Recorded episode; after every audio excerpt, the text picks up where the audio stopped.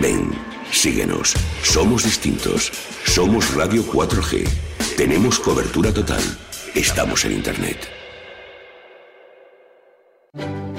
La escóbula de la brújula. Dirige Jesús Callejo. Presenta David Sentinella.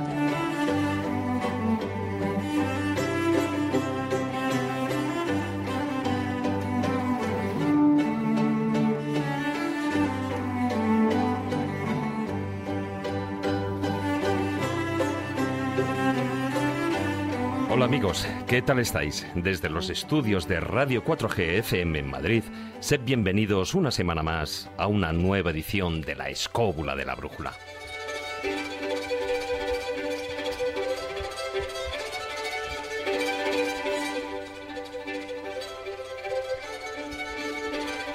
El nacimiento de los Estados Unidos de América fue un proceso en el que coincidieron dos aspectos, una revolución socioeconómica y un proceso de independencia que triunfó en sus propósitos. Pero más allá de la creación del nuevo país, el hecho causó un gran impacto en la Europa del momento. Significaba que era posible la instauración de una república formada por una federación de estados, la promulgación de una constitución, la instauración de una clara división de poderes y el reconocimiento de una serie de derechos considerados fundamentales pero además supuso el empujón al ciclo de revoluciones liberal burguesas en Europa y también fue un ejemplo para los procesos de independencia de las colonias de la América hispana y portuguesa. Por lo tanto, es por su enorme trascendencia que en la escóbula de la brújula hemos querido dedicar esta edición al nacimiento del país más poderoso del mundo y en la que contaremos con la ayuda de Miguel del Rey, un invitado de lujo ya veterano en el programa.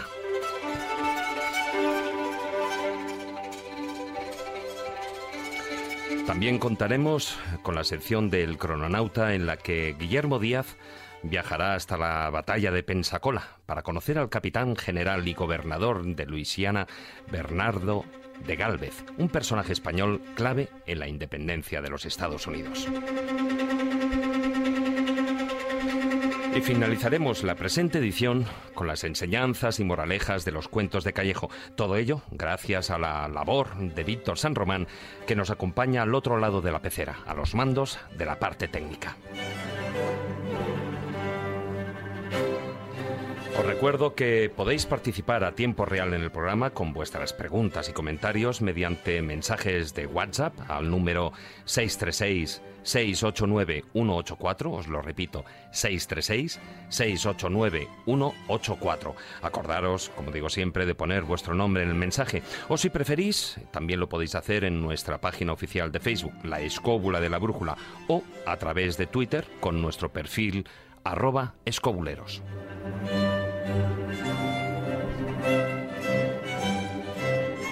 Y ya sin más demora, ponemos en marcha nuestra escóbula voladora con destino a Nueva Inglaterra para ser testigos y analizar un periodo clave en la moderna historia del hombre.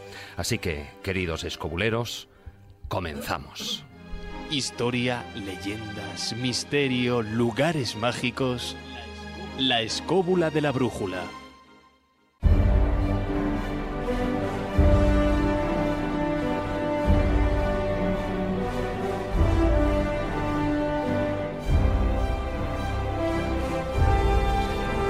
5 de agosto de 1620, un grupo de hombres y mujeres puritanos, una facción radical del protestantismo, partían del puerto de Southampton a bordo del Mayflower. El navío había de llevarles a las costas de América del Norte para crear una nueva Jerusalén. Los peregrinos, como se les ha llamado a estos colonos, fundaron Plymouth, el pueblo que dio paso a la colonia de Massachusetts, la primera de las futuras 13 colonias inglesas que se establecieron en el territorio norteamericano. Las mismas que un siglo y medio más tarde, el 4 de julio de 1776, firmaron la Declaración de Independencia en el Congreso General de Filadelfia.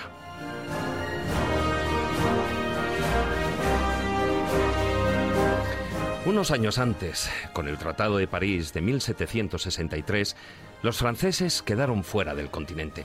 Sin embargo, esa victoria total sobre Francia, lejos de suponer un remanso de paz, marcó el comienzo de nuevos problemas para Gran Bretaña. La derrota de sus enemigos inició una cadena de sucesos que condujo a la mayor derrota que los ingleses sufrirían en tiempos modernos y al nacimiento de una nueva nación destinada en el curso de dos siglos a convertirse en la más poderosa de la actualidad. Pero no nos anticipemos y dibujemos la situación. Dejando a un lado la parte noroccidental, que no había sido reclamada por nadie, América del Norte estaba prácticamente dividida en dos. La costa este, hasta el río Mississippi, era británica, y al oeste del Mississippi y al sur pertenecía a los españoles, aunque era un poder claramente en declive desde el abandono de Florida, su principal bastión durante casi dos años.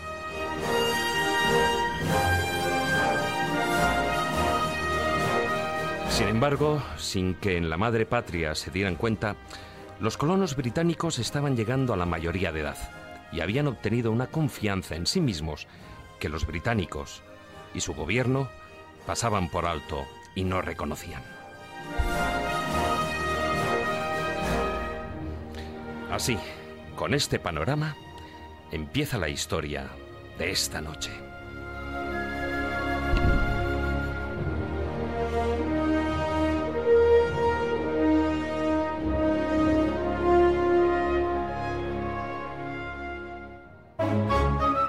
La escóbula de la brújula.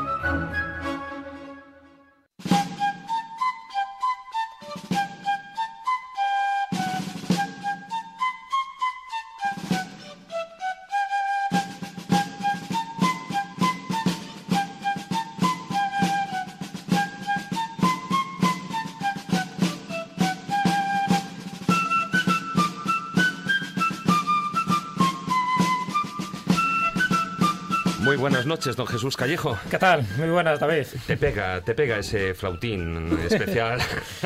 Se hace que los pies se muevan, ¿no? Al ese compás. pife que le llaman, ¿no? Pife.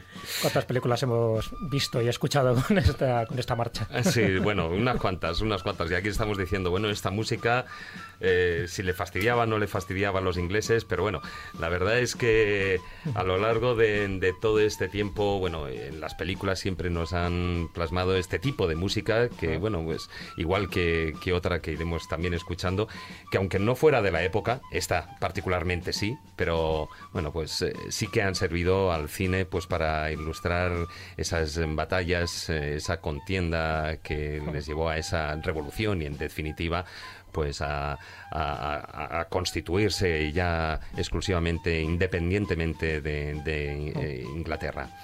Sí, pero fíjate, mucha gente que tiene esa visión más peliculera ¿no? de la independencia de Estados Unidos se piensa pues que todo surge pues con el Mayflower, con el 1620 y que allí no había ningún europeo antes de que llegaran los puritanos ingleses, ¿no? Aparte de que ya había indios, pieles rojas y multitud de tribus, ya había también franceses, ya estaban allí los españoles, es decir, que muchas veces se ignora que ese- esa conquista del salvaje oeste parece que como era si estaba totalmente despoblado, ¿no? Que solo había unos cuantos indios, unos cuantos eh, apaches, sius que había que, combatir, que había ya eh, otros europeos allí establecidos. Pero bueno, es cierto, ¿no? Que, que tenemos a veces una visión deformada de, de la historia de Estados Unidos y muchas veces todo basada en las batallas, ¿no? En las contiendas bélicas. Y se nos olvida un poco también esa parte espiritual y hasta sobrenatural que tiene esa fundación de Estados Unidos. Eh, ya no solo por esa concepción chamánica y panteísta que tenían los indios, los pieles rojas de Sí. Norteamérica, sino también esas visiones, esas apariciones, ahí lo hablaremos a lo largo del programa, y cómo poco a poco había profecías y había una serie de indicios, de vaticinios, que estaban indicando de que ese nuevo país que se estaba formando, que ya la gente sabía perfectamente que iba a ser una nación independiente, tenía que estar como bien inspirada y con los augures necesarios para que fuera una nación fuerte. ¿no? De ahí los símbolos, de ahí la masonería imperante, de ahí que de, distintas construcciones de ciudades como Washington, tengan un orden establecido. Es decir, todo eso yo creo que es muy importante reseñarlo, porque como ocurre en todo, es decir, hay una parte bélica y una parte puramente histórica, pero luego hay otra parte, vamos a llamarla sobrenatural, que también condiciona los orígenes de esta gran nación. Muy buenas noches, don Carlos Canales. Hola, buenas noches. Hoy te vas a encontrar en tu, salsa, pero bueno, como digo, al hilo de lo que estamos comentando con Jesús, la historia la escriben los vencedores. Eh, siempre. Eh, bueno, lo, escriben claramente los vencedores, pero Jesús ha dicho una cosa muy importante y es que la escóbula es un programa diferente. Entonces hoy vamos a dar una visión diferente de todo lo que se habla habitualmente sobre el nacimiento de los Estados Unidos. Eh, sabéis que a mí es un tema que me interesa desde el principio, desde siempre, el, justo la parte no conocida, es la parte sobrenatural, extraña, mágica, porque mágica en un sentido no, en el sentido que uno se puede imaginar de, brujería, ¿no? sino mágico en el sentido de que algo tan anómalo en la historia de la humanidad como es Estados Unidos eh, está lleno, cargado de, más que de profecías, de una especie de carga de, preparación emocional. Es decir, digamos que había una cierta alerta de que eso que iban a hacer iba a cambiar la historia del mundo, de hecho la cambió. Pero lo había desde mediciones de carácter eh, pura y simplemente político, de carácter, no sé, pues de perspectiva, como, no sé, como, como algunos escritores o incluso sabios eh, del siglo XVIII y XIX que se daban cuenta que la nación que acababa de nacer iba a ser muy poderosa, basándose simplemente en el conocimiento suyo, en el análisis político, hasta realmente cosas absolutamente imaginarias y fantásticas que iban desde, desde ideólogos políticos, de, no sé, desde los andemarianos, los libertarios, que han ido construyendo muchas veces vinculados a las regiones protestantes toda una teología, una, una forma del pensamiento político moderno que además ha sido decisivo para la humanidad, puesto que Estados Unidos, como en su nacimiento, es una de las claves esenciales para entender la Revolución Francesa. Eso es muy importante. Y luego, la enorme fuerza que la religión tiene en el pueblo norteamericano y que sigue teniendo hoy en día dentro del mundo occidental, lo que lo convierte a Estados Unidos en cierto modo en una rareza dentro de nuestra propia cultura, porque siguen siendo probablemente el país de todo el orbe occidental donde la religión tiene más importancia. Bueno, todo esto lo iremos tratando paso a paso, pero lo que lo, apunto así para que sepan que nos vamos a alejar muchísimo de lo que habitualmente se cuenta.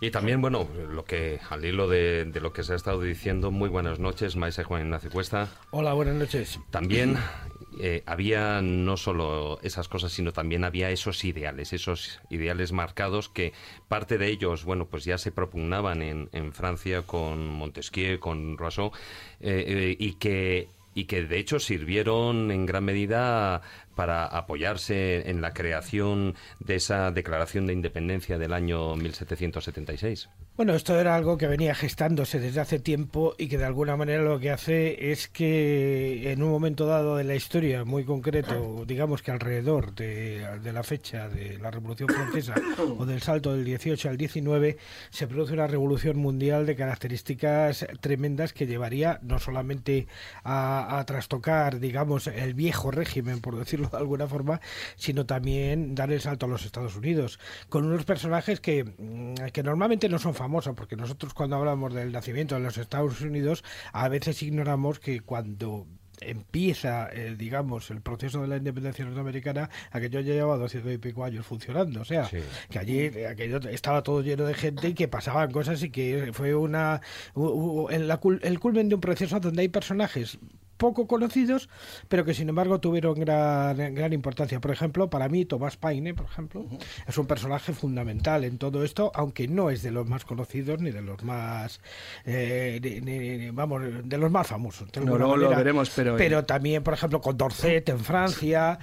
Pero eh, los, debates constitucionalistas norteamericanos de, de los primeros años de existencia suya como país eso es una de las cosas más sorprendentes e interesantes de la historia política de los últimos 300 o 400 años. Es una cosa realmente llamativa porque ha decidido el mundo tal y como lo conocemos. Y otros personajes, por ejemplo, que tienen mucho que ver con todo esto y que son, ya te digo, poco conocidos, pero muy importantes. Por ejemplo, Lafayette, que prácticamente nadie lo conoce, fue fundamental para que se produjera la independencia de los Estados Unidos. No sé si estáis de acuerdo conmigo. Sí, no, luego hablaremos. Bueno, sí, hablaremos, pero dejar que... Pero solamente quería citar a otro que todos cuando, cuando vemos las películas o se nos representan en la cabeza todos los personajes pensamos en Nubes Rojas y Timbul y tal. Bueno, pues hay un indio que a mí me fascina, que es Tecumseh del que no se han hecho películas, de que nadie conoce, y sin embargo es, asociado a una profecía, ¿eh? es Sí, fundamental profecía ahí, en el nacimiento de esta nación. Bueno, y Probablemente, encabezado de vaca, ¿qué me probablemente más importante que la falla. Bueno, bueno, de- dejar, dejar que ahora, de- pero dejar primero que, que bueno, ya es de la casa, pero bueno, al menos dejarme que, que le dé la bienvenida a Miguel del Rey a- aquí en el estudio. Muy buenas noches. Buenas noches. Bienvenido un- una vez más aquí en el programa, porque ya son unas cuantas, ya eres de la casa, casi, casi. Muchas gracias. Buenas noches. Bueno, eres un autor prolífico de, de ensayos de historia militar. Sí, Has con sido- Carlos, con con Carlos Carlos, eh, habéis obtenido, bueno, pues el noveno premio Algaba de biografías, memorias e investigación históricas. Eh, y bueno, en esa línea histórica, apenas hace un año, bueno, pues habéis publicado Bernardo de Gálvez, eh, del que hoy hablaremos con profusión. Y recientemente, eh, y aquí quiero hacer un pequeño paréntesis al, al- al tema central del programa, eh, habéis publicado Campos de Muerte, Geografía del Mal, con el que concluís, bueno, de alguna manera igual esa trilogía que habéis dedicado a las a las trágicas guerras mundiales de, Sí, de eso a lo es. largo del siglo XX. ¿no? Eso es, al siglo XX. Al siglo XX, a, a la maldad humana, como hemos estado comentando antes. ¿no? Bueno, de hecho, yo creo que es un libro que, que muestra sin parches, sin aditivos. Aquí antes estamos comentando si, si, bueno, era duro de leer o no, pero bueno, muestra esa vileza, esa maldad a la que ha sido capaz de llegar el ser humano y que, bueno, bajo mi opinión, debería ser casi de lectura obligada en los estudios de, de bachillerato, ¿no? Al fin, cuanto menos de enseñar a esas nuevas generaciones lo que no debería volver a repetirse jamás. Sí, no creemos tampoco que sea especialmente duro. Creemos que hemos hecho un libro tampoco light, simplemente hemos hecho un libro en el que hemos intentado contar de la forma más objetiva la realidad de, muchos sitios, ¿no?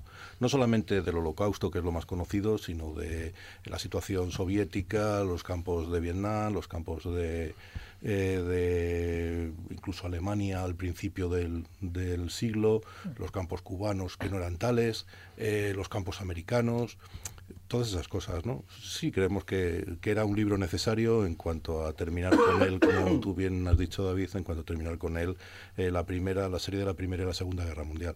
No sé, Carlos, si opina cualquier otra cosa, pero... Sí, sí, básicamente es eso. Es que está bien definido. Sí, pero además incluso con algunos tan modernos como la, la reciente guerra de Yugoslavia, de Exacto, Bosnia, también, que no tenemos que remontarnos solo a la Segunda Guerra Mundial Exacto, exacto. o a la época de, de Pol Pot en Camboya, sino entonces por eso No, es- no, a- o a los campos de Corea, o al campo, Hombre, que es un campo... eso, que Japón, también le que dedicáis muy un inquietante, de Norte. Japón o el campo de Guantánamo. O sea, Guantánamo no deja de ser un campo de concentración, no es una cárcel. Una cárcel es un sitio donde hay gente a la que se ha juzgado. En Guantánamo la gente no se la ha juzgado. Eso no quiere decir ni que sean buenos ni malos, simplemente no se les ha juzgado. Una pregunta que te hice fuera de micrófono y que te hago ahora, ya que estamos eh, en directo y en antena, era, pues ya sabes, las dos posturas que siempre se ha dicho, ¿no? La de Rousseau, que el hombre es bueno por naturaleza y luego es la sociedad el que le corrompe, o el de Tomás Hobbes, que el hombre es malo por naturaleza. ¿Tú qué opinas? Eh, La de Thomas Hobbes, sin ninguna duda. sin ninguna duda. para el hombre. El hombre es malo por naturaleza. Que si le das la oportunidad, Sí, sí. Siempre, siempre Eh, hemos dicho que, que puede ser tu vecino. Hay una pista, es, es un poco exagerada, ¿no? Para cualquiera que quiera verlo, de un premio Nobel de William Golding, que es El Señor de las Moscas, un libro un poco desagradable, pero que marca muy bien cuál es el problema. Es decir, realmente Hobbes tiene razón en un elemento, que es el contrato social. Es decir, el- el- la civilización surge para evitar que nos matemos. Sí, claro, ciertamente, pero bueno, no es el primero que ya claro que no, establece estos elementos. Eh, realmente ya se detectaba, incluso ya, eh, o sea, existe una serie de prolegómenos a Hobbes ya en el mundo griego. de- Hombre, de hecho, lo de Rousseau es la, la utopía que él pretende. Lo que él quiere de verdad es que el hombre sea bueno por naturaleza. Lo que pasa es que no sale así. De hecho, él era bastante malo. Era un tipo bastante perverso. Sí, él bueno. exactamente. Era un muy desagradable, Sí, era muy desagradable. Y luego hay una cosa que no vale decir que es que era en el siglo XVIII. o sea, Era un maltratador. La maldad era igual en el siglo XVIII que hace, que hace 3.000 años que hace 1.000. No, Rousseau era un hombre malo en el siglo XVIII y Claro, ahora. este- eh, por eso que, Era decir un que- hombre que nadie malo. diga que es que era el siglo XVIII, no, en el siglo XVIII había gente buena, o sea, no era malo. lo que escribía y otra es lo que hacía en su vida privada. No, no, en su vida privada era un hombre malo, sin ninguna duda. sin ninguna duda. dejó morir a sus hijos. Y el, Exactamente. el gran problema de la humanidad, que en el campos de muerte creo que se ve bastante claro, es que así como la guerra es una convención social, la guerra puede desaparecer, ¿eh? Se puede vivir sin guerra. Hay sociedades que pueden vivir sin guerra perfectamente. O sea, la guerra es eliminable del género humano, pero el problema es eliminar la violencia.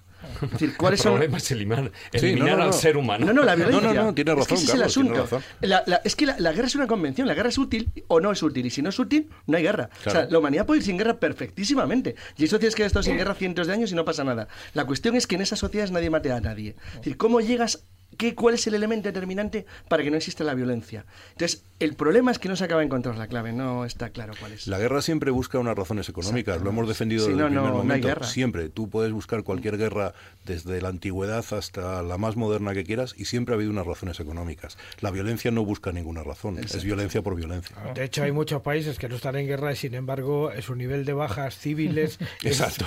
más grande que una guerra. Exactamente. Bueno, el triple o el cuádruple. Exactamente. Oye, Miguel, eh, hoy que vamos a hablar además de Estados Unidos y de, de ese nacimiento, de esos orígenes, eh, ¿hay algún equivalente a esos campos de muerte en Norteamérica con las reservas indias? Mm, No, es que, es que es una cosa totalmente distinta.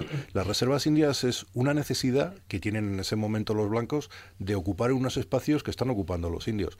Mm, Pero tampoco les preocupa demasiado. Es que está visto desde un punto de vista siempre, desde un punto de vista del siglo XXI, del siglo XX. ¿no? Y eso no es así en el siglo XVIII ni en el siglo XIX. Son simplemente gente distinta que sobra perfectamente. Exacto, el, por ejemplo, la gran, la gran atrocidad americana del siglo XIX, que es la- la- las leyes, la- bueno, los acuerdos que determinan que toda la población india que vive al, al, oeste, al este del río Missouri tiene que ser expulsada al otro lado del Mississippi, Missouri, de hecho los envían a Oklahoma, lo que era el territorio indio. Es una, no- es una norma que se da no tanto por el interés de exterminar indios, No, sino no, no, que sí. quieren el espacio, El para espacio, campos, quieren el para, espacio. para ganadería, para entonces la gente, pues hay gente que le sobra, entonces que son pocos y encima ocupan mucho espacio, pero los indios tenían una, eco- una, Claro. una economía y un estilo casi paleolítico digo, de, de la de piedra, donde eran cazadores recolectores que se movían en superficies muy amplias con muy poca gente. Entonces al gobierno americano eso les sobra. Entonces, por ejemplo, el caso de Florida, que lo conozco muy bien, cuando llega un acuerdo con los semínolas para meterlos en una pequeña zona central, a los semínolas le rompes toda su sociedad y su forma de vida. O sea, le estás diciendo de repente que ellos, que eran los dueños de toda la península, que se concentren en un pequeño espacio.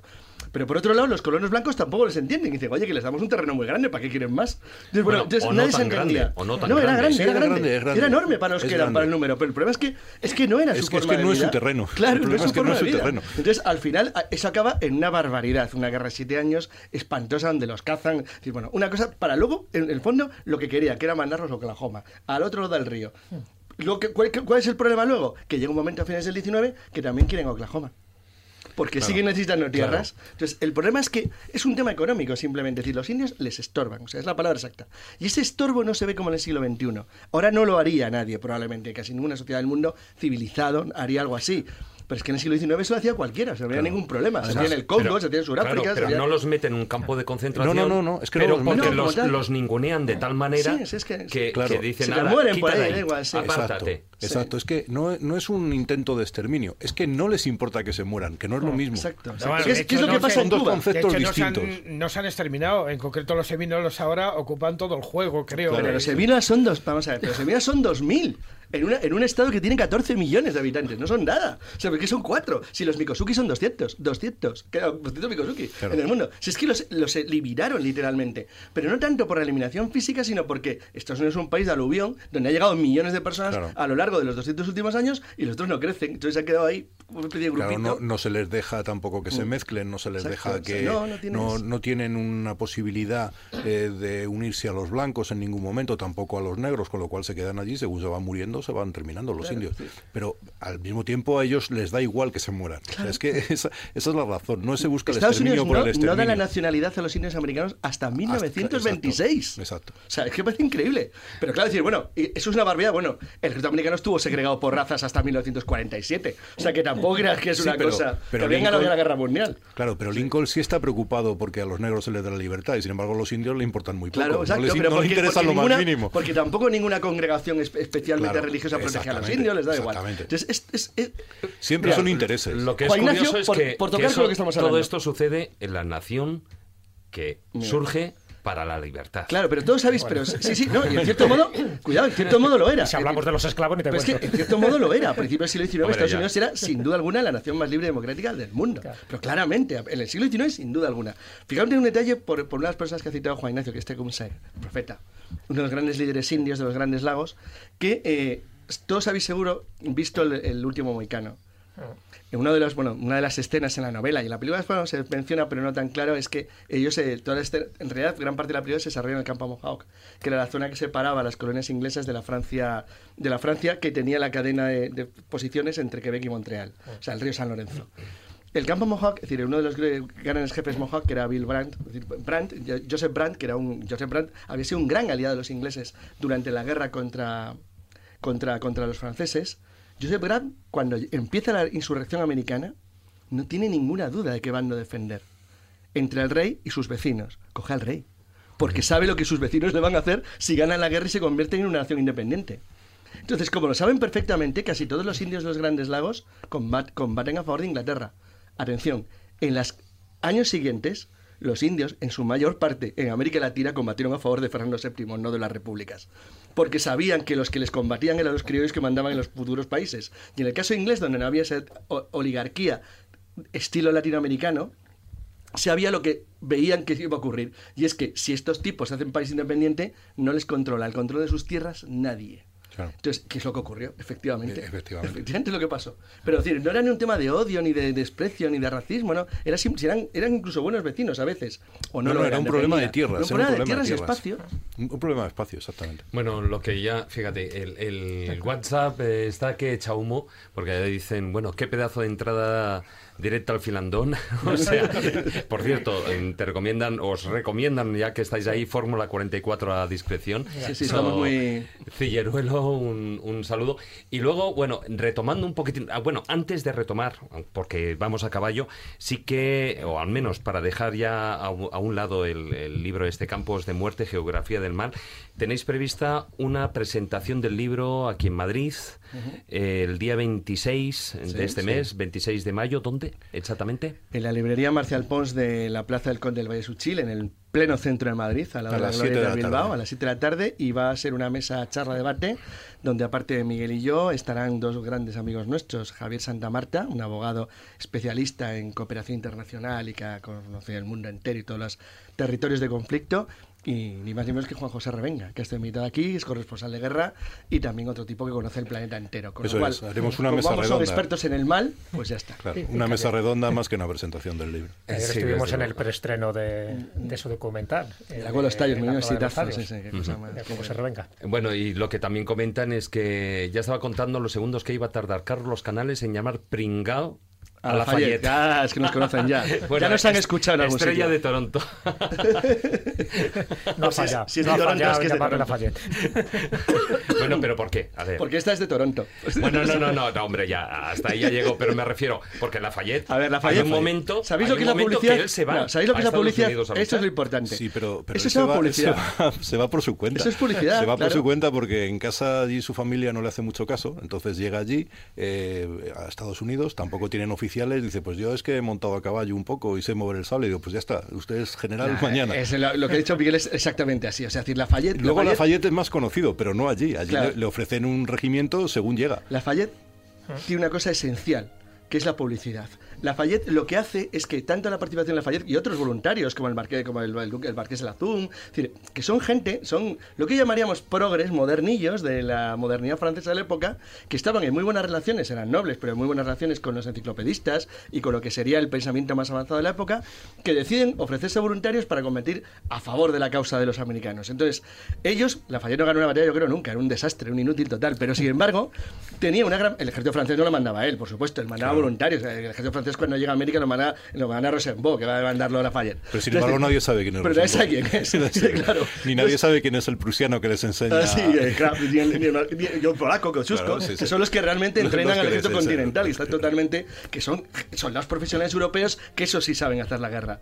Lo que la ventaja de Lafayette es que Lafayette, el hecho de que esté allí hace que todo el grupo de pro ah, norteamericanos de pro norteamericanos en el sentido de, que creen en la causa de verdad de Estados Unidos, del futuro de Estados Unidos, hacen una publicidad en Francia increíble. Y es, esa es la gran diferencia, que luego hablaremos de Galvez y el caso español, Sí. de por qué nosotros no somos conocidos y ellos sí. No, y sobre todo también que Lafayette eh, desempeña luego un papel en la Revolución Francesa importante. Y eso Estados Unidos le interesa mucho a toro pasado decir, bueno, es que Lafayette estuvo con nosotros, ¿no? Nosotros somos tan buenos, tan democráticos como la Revolución Francesa, que verdaderamente la Revolución Francesa es la que mete en Europa todas esas ideas, como ha dicho muy bien antes Juan Ignacio. Bueno, pues eh, después de este previo, porque esto es como el partido del fútbol, es el, es el previo, ¿no? El previo, recuerdo, 636-689-184. Nuestro teléfono de WhatsApp para mensajes 636-689-184. 184. Vamos a dar paso a las secciones.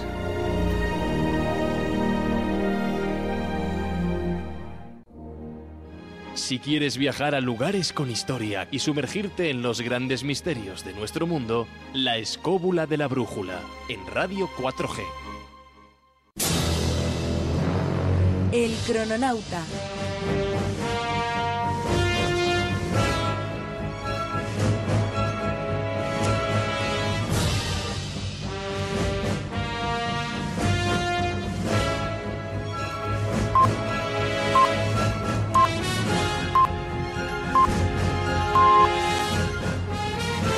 Y como veis, bueno, pues ya hemos ido calentando motores para recibir a nuestro crononauta. Muy buenas noches, Guillermo Díaz. Buenas noches, David, Carlos, Miguel, Jesús, Juanín, todos. ¿Por dónde estarás esta vez? ¿Por dónde estarás? Miedo me das. El, el miedo lo vas a pasar tú, ¿no? ¿Eh, Bueno, Guillermo? Es que además, además eh, me habéis mandado a un sitio eh, horroroso. Además es verdad, Sí, sí. te hemos mandado adrede, ¿eh? Sí, sí, esta vez no has elegido tú, ¿eh? Es que me- no, no, esta vez no lo he elegido yo, porque además me estáis sacando eh, a, a hablar de un tema que estando allí Carlos y Miguel es como si te hacen tocar la guitarra delante de Jimi Hendrix y Paco de Lucía. Es un examen. Pero tú tienes una diferencia. Tú estás en el siglo XVIII y lo puedes contar de viva voz y en presencia, ¿no? De los No, no, testigos. pero es que aquí en el... En Te da el calor la peluca, tío. en el fuerte La de San casaca, John bien, sí. hay, hay una pintada que es Carlos y Miguel was here. Un día tengo que contar la historia de esa, pinta- de esa pintada. ¿verdad? Que es muy, muy bonita, una historia muy chula. Oye, antes de entrar en materia, es que, joder, es que empezáis, tío, el programa y me estoy subiendo por las paredes Lo por- sabía. Por, la envidia de que de, de- de- de no estar ahí con vosotros, pero es que es brutal eh, y habéis sacado un tema del que no se habla nunca y que es interesantísimo, que es las bases genéticas de la violencia en el, en el, en el ser humano, lo que a raíz del libro de, de Carlos y de Miguel eh, sobre los campos de, de exterminio y quiero hacer una recomendación, no me puedo, no me puedo callar, que es aconsejo muchísimo la lectura de Los ángeles que llevamos dentro, de Steven Pinker, que es el mayor estudio que se ha hecho jamás sobre la violencia. Lo escribió hace dos o tres años y es alucinante. Y además, yo que he discutido con Carlos sobre este tema un montón de veces, eh, sé que, bueno, las tesis que sostiene Pinker en este libro sobre las bases genéticas, eh, que como simios casi tenemos y hemos ido reprimiendo a lo largo de, de nuestro avance como civilización, la lucha contra su naturaleza del hombre y cómo esa lucha ha desterrado la violencia de nuestra vida habitualmente y la estamos marginando a la guerra, es interesantísimo, porque es que antes tú ibas por la calle, te pisaban y te pegabas con un guantalete y te batías en duelo. Eso lo hemos ido desterrando de nuestra vida y bueno, es un libro muy optimista y que aconsejo a todo Sí. el mundo. El índice de criminalidad en el siglo XV era 20.000 veces más alto que el actual. Una Claro. cosa solo, ya que has de recomendar un libro, apúntate uno. Nunca, nunca sonrías a un mono. Nunca sonrías a un mono. Es Bueno, un libro genial sobre la naturaleza real de los animales. Perfecto, apuntado, Carlos. Bueno, vamos, Vámonos a vuelvo, Pensacola. vuelvo a Florida, que si si no David empieza a mandarme sicarios. Ya, ya, ya están saliendo del estudio, tú no te preocupes. Ya me imagino. Bueno, de entrada, para definir el, el ambiente, porque no es la Florida que, que, que- o sea, donde el teatro de operaciones que vamos a describir hoy, eh, que es la campaña de la, de, de la reconquista, por decirlo así, de, de- de Florida, no es la Florida que se conoce. La Florida que se conoce, y eso eh, Carlos sobre todo lo, lo sabe muy bien, eh, a- a- hay muchos pantanos que han sido desecados y que han sido, eh, se ha arreglado un poco el terreno. Lo que aquí hay en el siglo XVIII es horroroso. Hay serpientes, cocodrilos, es un charco permanente, sanguijuelas. El, mosquito cuando te pica le das las gracias porque por el tamaño que tiene podía somo- sodomizarte, vamos. Es, Vamos, una criptofauna, ¿no? es o sea, Pero, con- pero a ver, ¿tú te has ido a Jurassic Park o dónde estás? Sí, Tú no, no has ido allí a investigar, ¿eh? Es que los mosquitos no zumban, hacen flap, flap, flap. O sea, esto es alucinante. Buena descripción, la verdad es que es, mira que es bonito Pensacola, ¿eh? Si vienes Pensacola, que es una ciudad más chula que te puedes imaginar. Una ciudad Claro, sureña pero- preciosa. Pero porque se superponen a la naturaleza, porque mm, de por sí sería un charco, vamos, porque es, es es donde es donde desagua, donde desaguan todos los Estados Unidos, Nueva Orleans, ya, e incluso Nueva Orleans a la derecha en el mapa es una charca, Carlos. Lo que pasa, lo que pasa es que han puesto un buen sistema de secado. Mira que tenemos oyentes allí y luego dirán, luego hablarán de ti. Bueno, No, está hablando de la fauna de 1781, ¿no? Que era distinta. Claro, claro, si me estoy refiriendo a eso. A ver, Si- sacan los pies del barro. 1781, eh, En 1781 en Madrid tampoco lía muy bien, ¿eh? Está Carlos III intentando intentando arreglarla. Bueno, y Málaga ya ni os cuento. Claro, y ya enlazo con el tema porque, eh, bueno, toda la historia de hoy tiene su origen en un pueblecito de Málaga que se llama Charaviaya, que está a pocos kilómetros de aquí de, de mi casa y que, eh, bueno, en Málaga eh, ahora hoy, hoy en día exporta actores, ¿no? Con Antonio Banderas y peliculitas eh, o pintura, tenemos muchos cuadros de Picasso por ahí, pero en el siglo XVIII enviábamos tortas y no de aceite de anís, sino de las de la mano abierta, ¿sabes? De las de, de las de cuando Bud Spencer Los te cinco da- lobitos. Claro, cuando Bud Spencer te da donde te pone la cabeza, te pone los pies, pues esa era la especialidad de, de Bernardo de, de, de Galvez, que es de quien, de quien con permiso de Carlos y, y Miguel voy, voy a hablar hoy y voy a ser ya voy al grano. A ver, eh, todo esto empieza cuando con la paz de París, en la guerra de los eh, pone fin a la guerra de los siete años y España y Francia pues han sido derrotadas por, por Inglaterra y firman una paz por la que España pierde Sacramento y la Florida y los franceses eh, nos ceden Luisiana un poco en compensación, pues yo que sé, por una especie de sentimiento de culpa, yo que sé, o que no sabían qué hacer con Luisiana, que también puede ser, nos dan, nos dan Luisiana. Para esto es importante que los oyentes, si vuelven luego a escuchar este programa o pueden hacerlo ahora, que se pongan un mapa de la zona del siglo XVIII, porque es importante que sepan lo que era Luisiana, lo que era Florida, porque no corresponde, Alabama no estaba ahí todavía, por ejemplo, y no, y no se corresponde con los Estados Unidos de, de ahora. Bueno, pues digamos que se inicia, después de la paz de París, un periodo de calma tensa entre España e Inglaterra. Y eh, Bernardo de Galvez, que, eh, bueno, mm, era, era, un, un- era un tío, era un pijo de la época, ¿eh? era un noble eh, de familia buena. eh, los Galvez todavía en Macharavía ya dan mucho que hablar, eran dueños de, de- zonas, no solo en Macharavía en- en- y en Málaga, por toda España, eran, eran gente, gente importante. Y eso es una cosa que vi en el libro de, de Carlos y Miguel que me gustó mucho, una reflexión que hacen sobre eh, la actitud de la nobleza en aquella época con respecto a la actitud de la nobleza eh, posterior.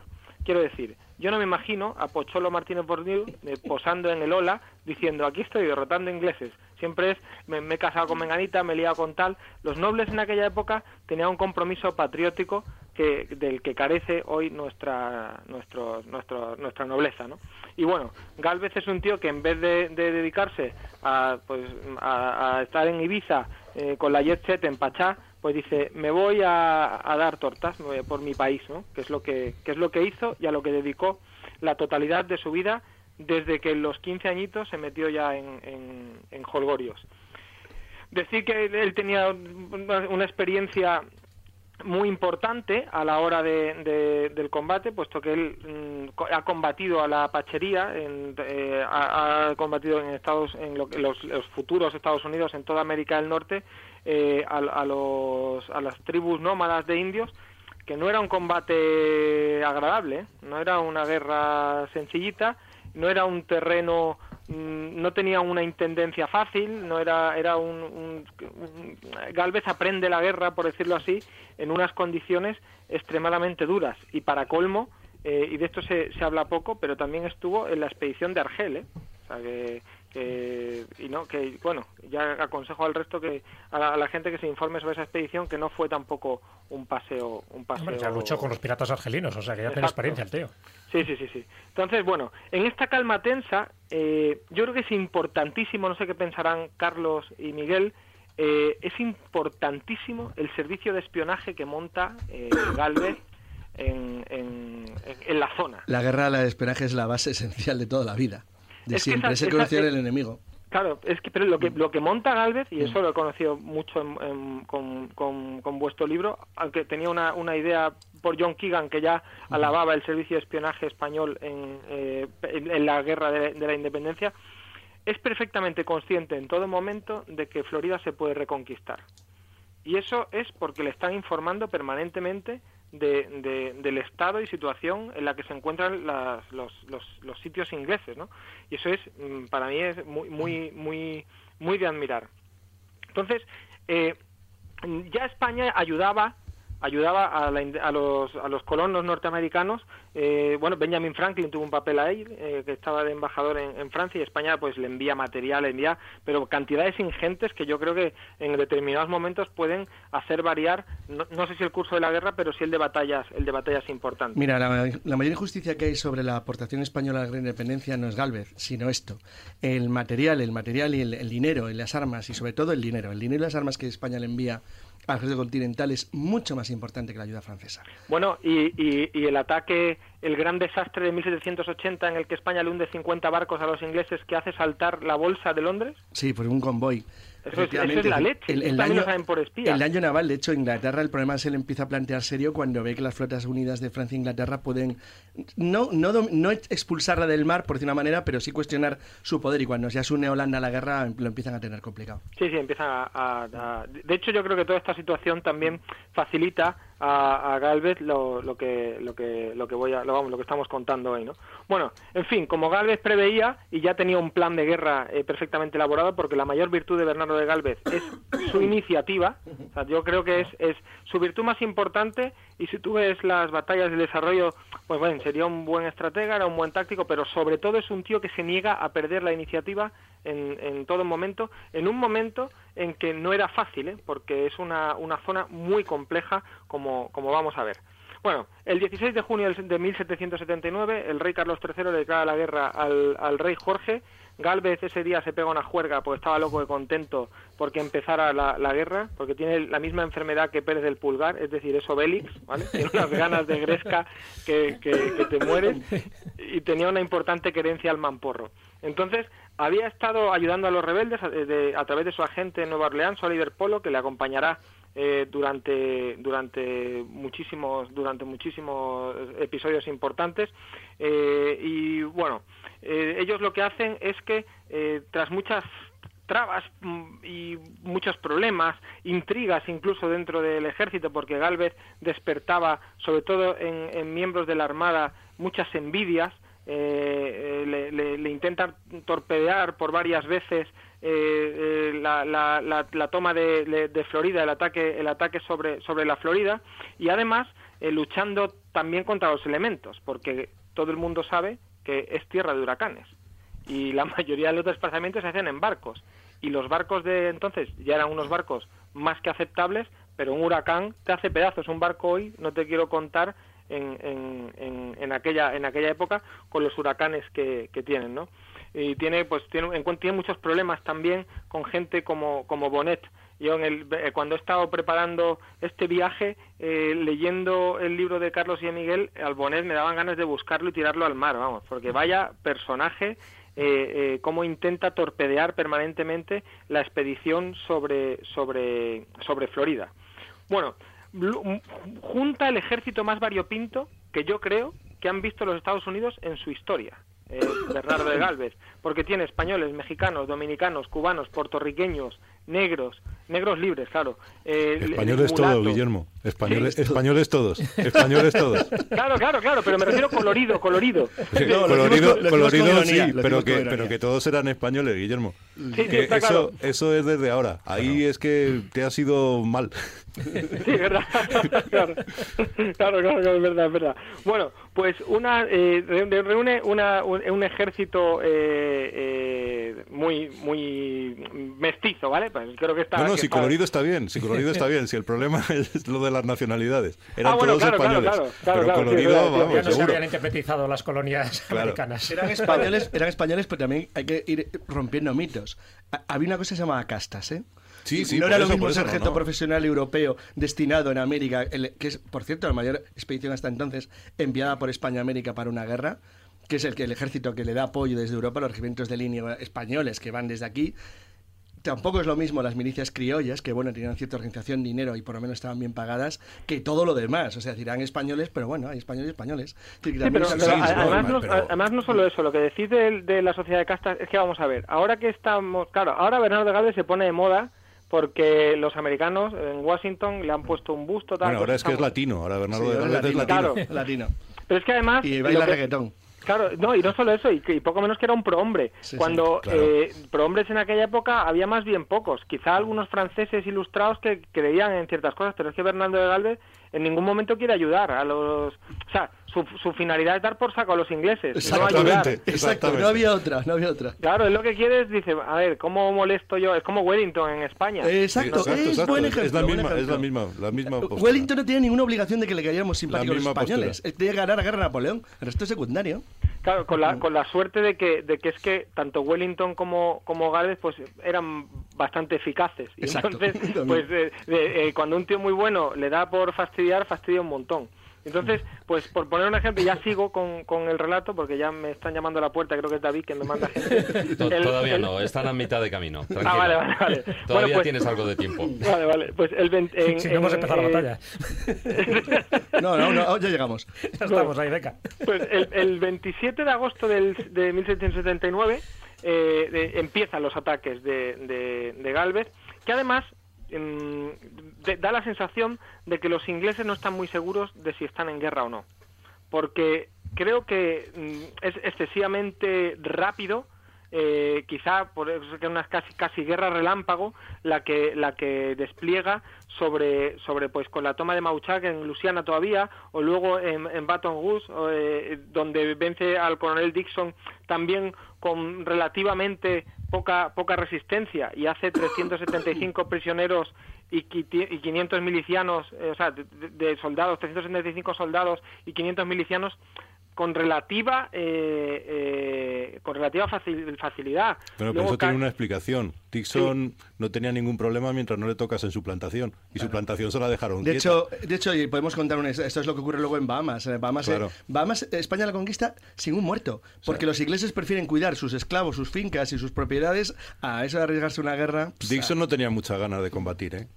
Sí, Eso... bueno, de hecho, eh, eh, parece, bueno, igual cae, en las mismas condiciones cae el fuerte de, de, de Natchez. Sí, igual, igual, igual, igual, igual, Sí, y, y, yo creo que es, pues claro, porque Galvez va comunicando permanentemente que igual que han hecho anteriormente, ellos no van a atacar las propiedades inglesas, Exacto. con lo cual, y, y, aparte yo creo que como tiene una buena red de comunicación y de espionaje, se lo hace saber antes de exacto, los ataques, exacto, ¿no? Exacto, así es. Claro, entonces eh, eso es lo que hace la gente lista. Joder.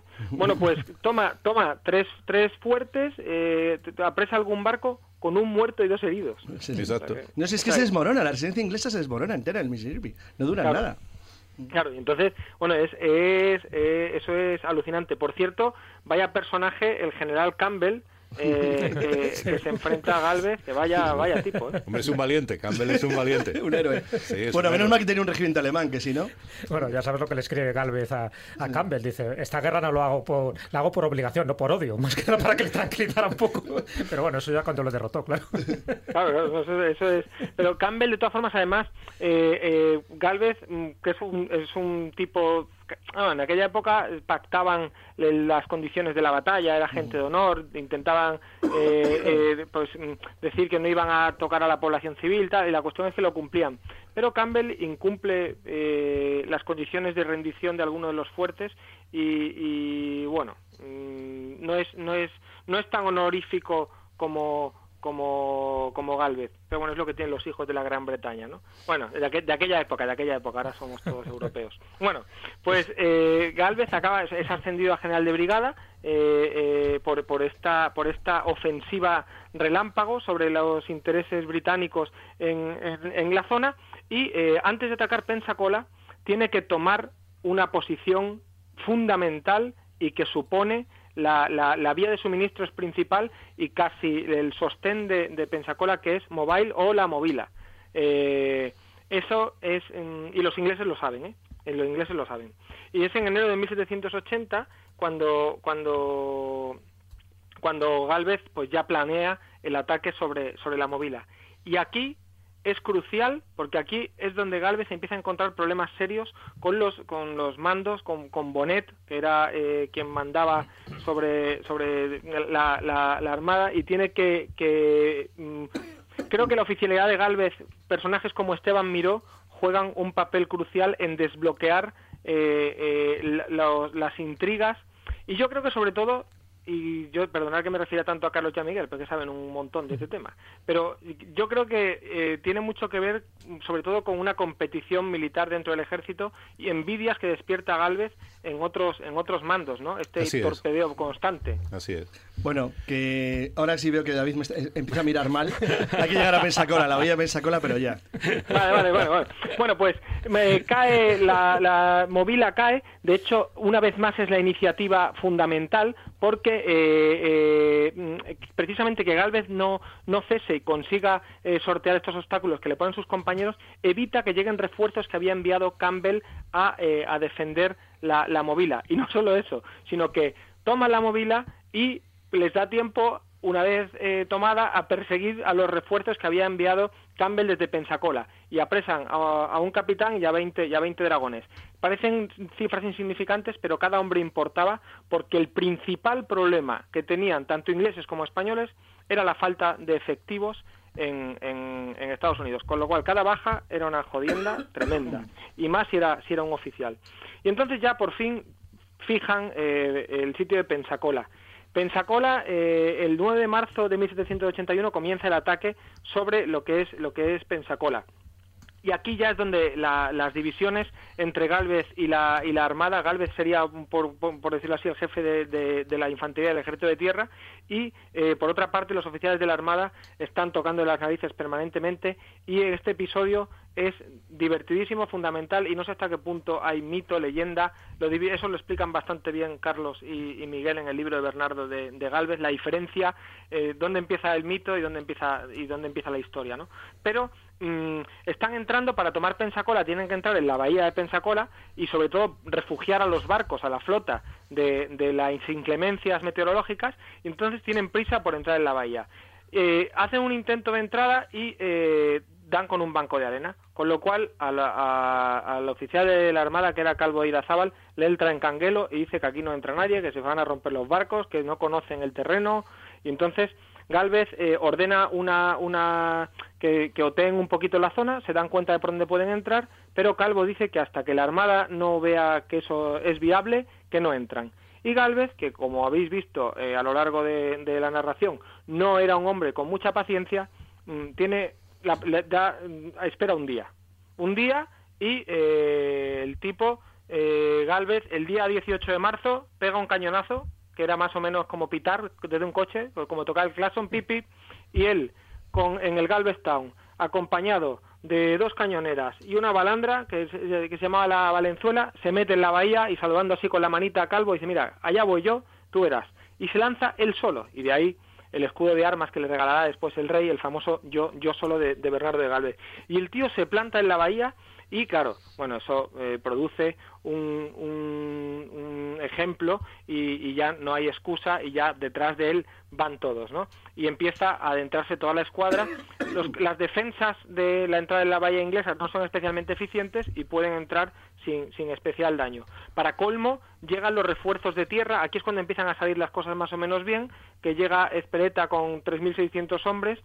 3.600 hombres que han tenido que pasar todo lo que he descrito. O sea, algunos le han palmado de malaria, a otros les han dado las serpientes, a otros se los han comido cocodrilos. O sea, que esto era, esto era para verlo, ¿eh? Problemas con las sanguijuelas tendría que haber mm, una barbaridad.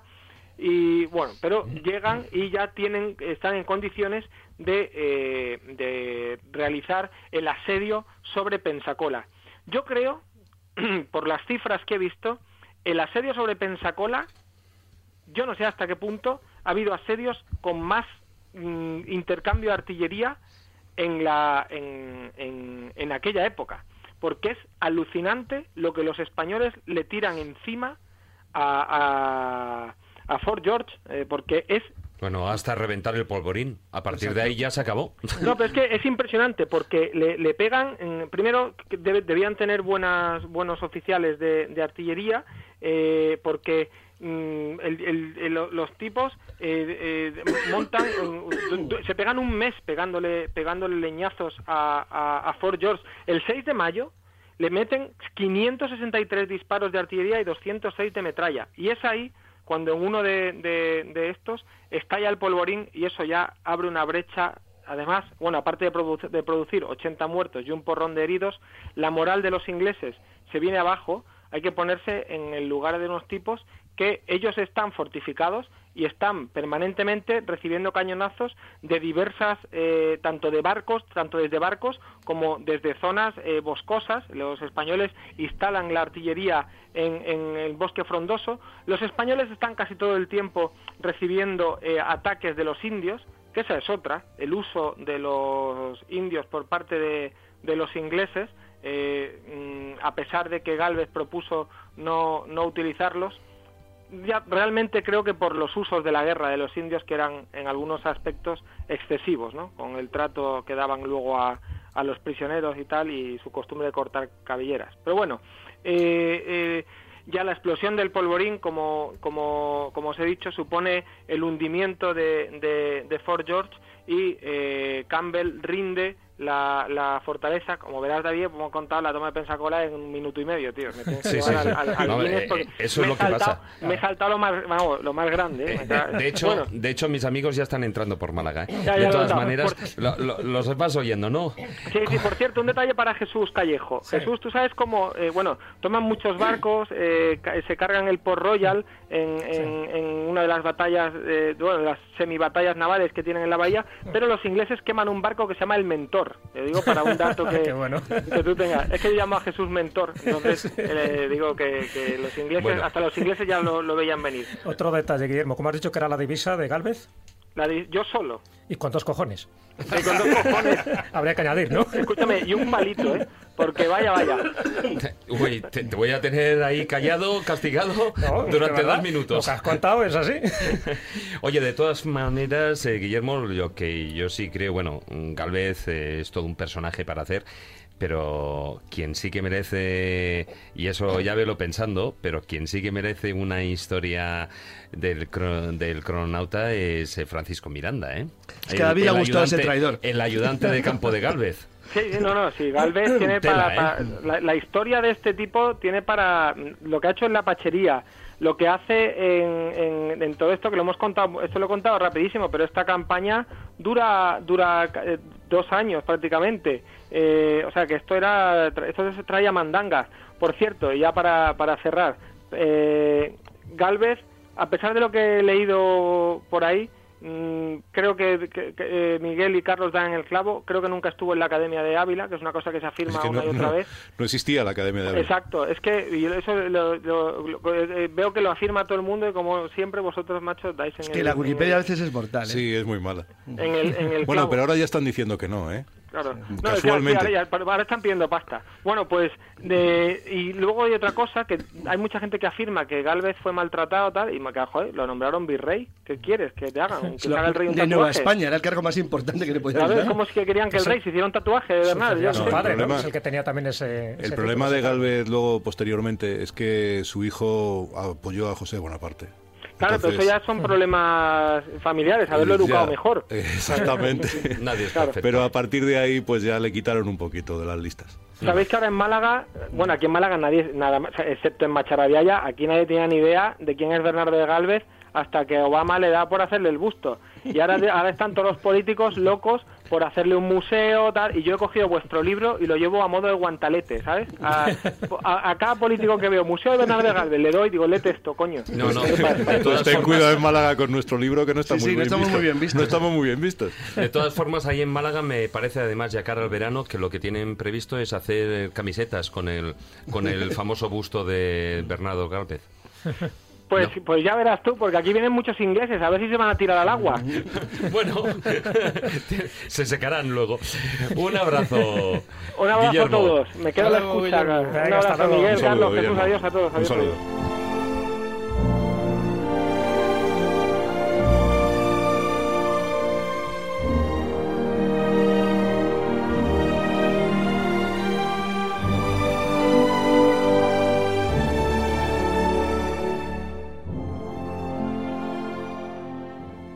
Radio 4G FM.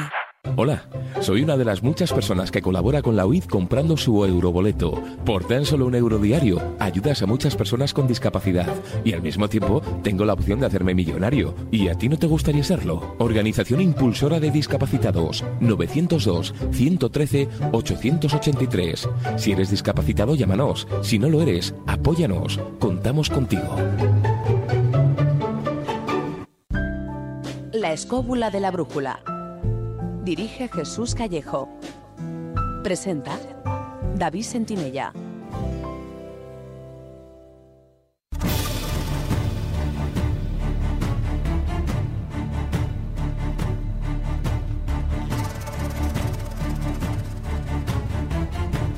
Comienza El Filandón.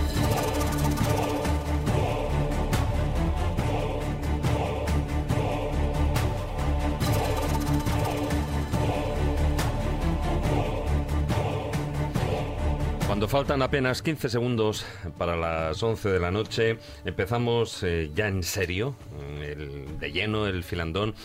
Y me gustaría hacerlo hablando de esos antecedentes, digamos, eh, para, para tener una situación clara de, cómo era, cómo se vivía ahí en, en esa Nueva Inglaterra, bueno, en lo que eran las colonias inglesas, porque Nueva Inglaterra solo era la parte norte, ¿no? Pero, em, ¿qué situación estaban viviendo allí? Para la cual eh, pues em, ya se pensara en esa revolución. Bien, vamos a ver. Hay como cuatro factores que se juntan, en, que no son, en- que vamos, que, que no tenían los mismos objetivos o que no era- eran, digamos, causas que, que se juntan de casualidad, como ocurre muchas veces en la historia.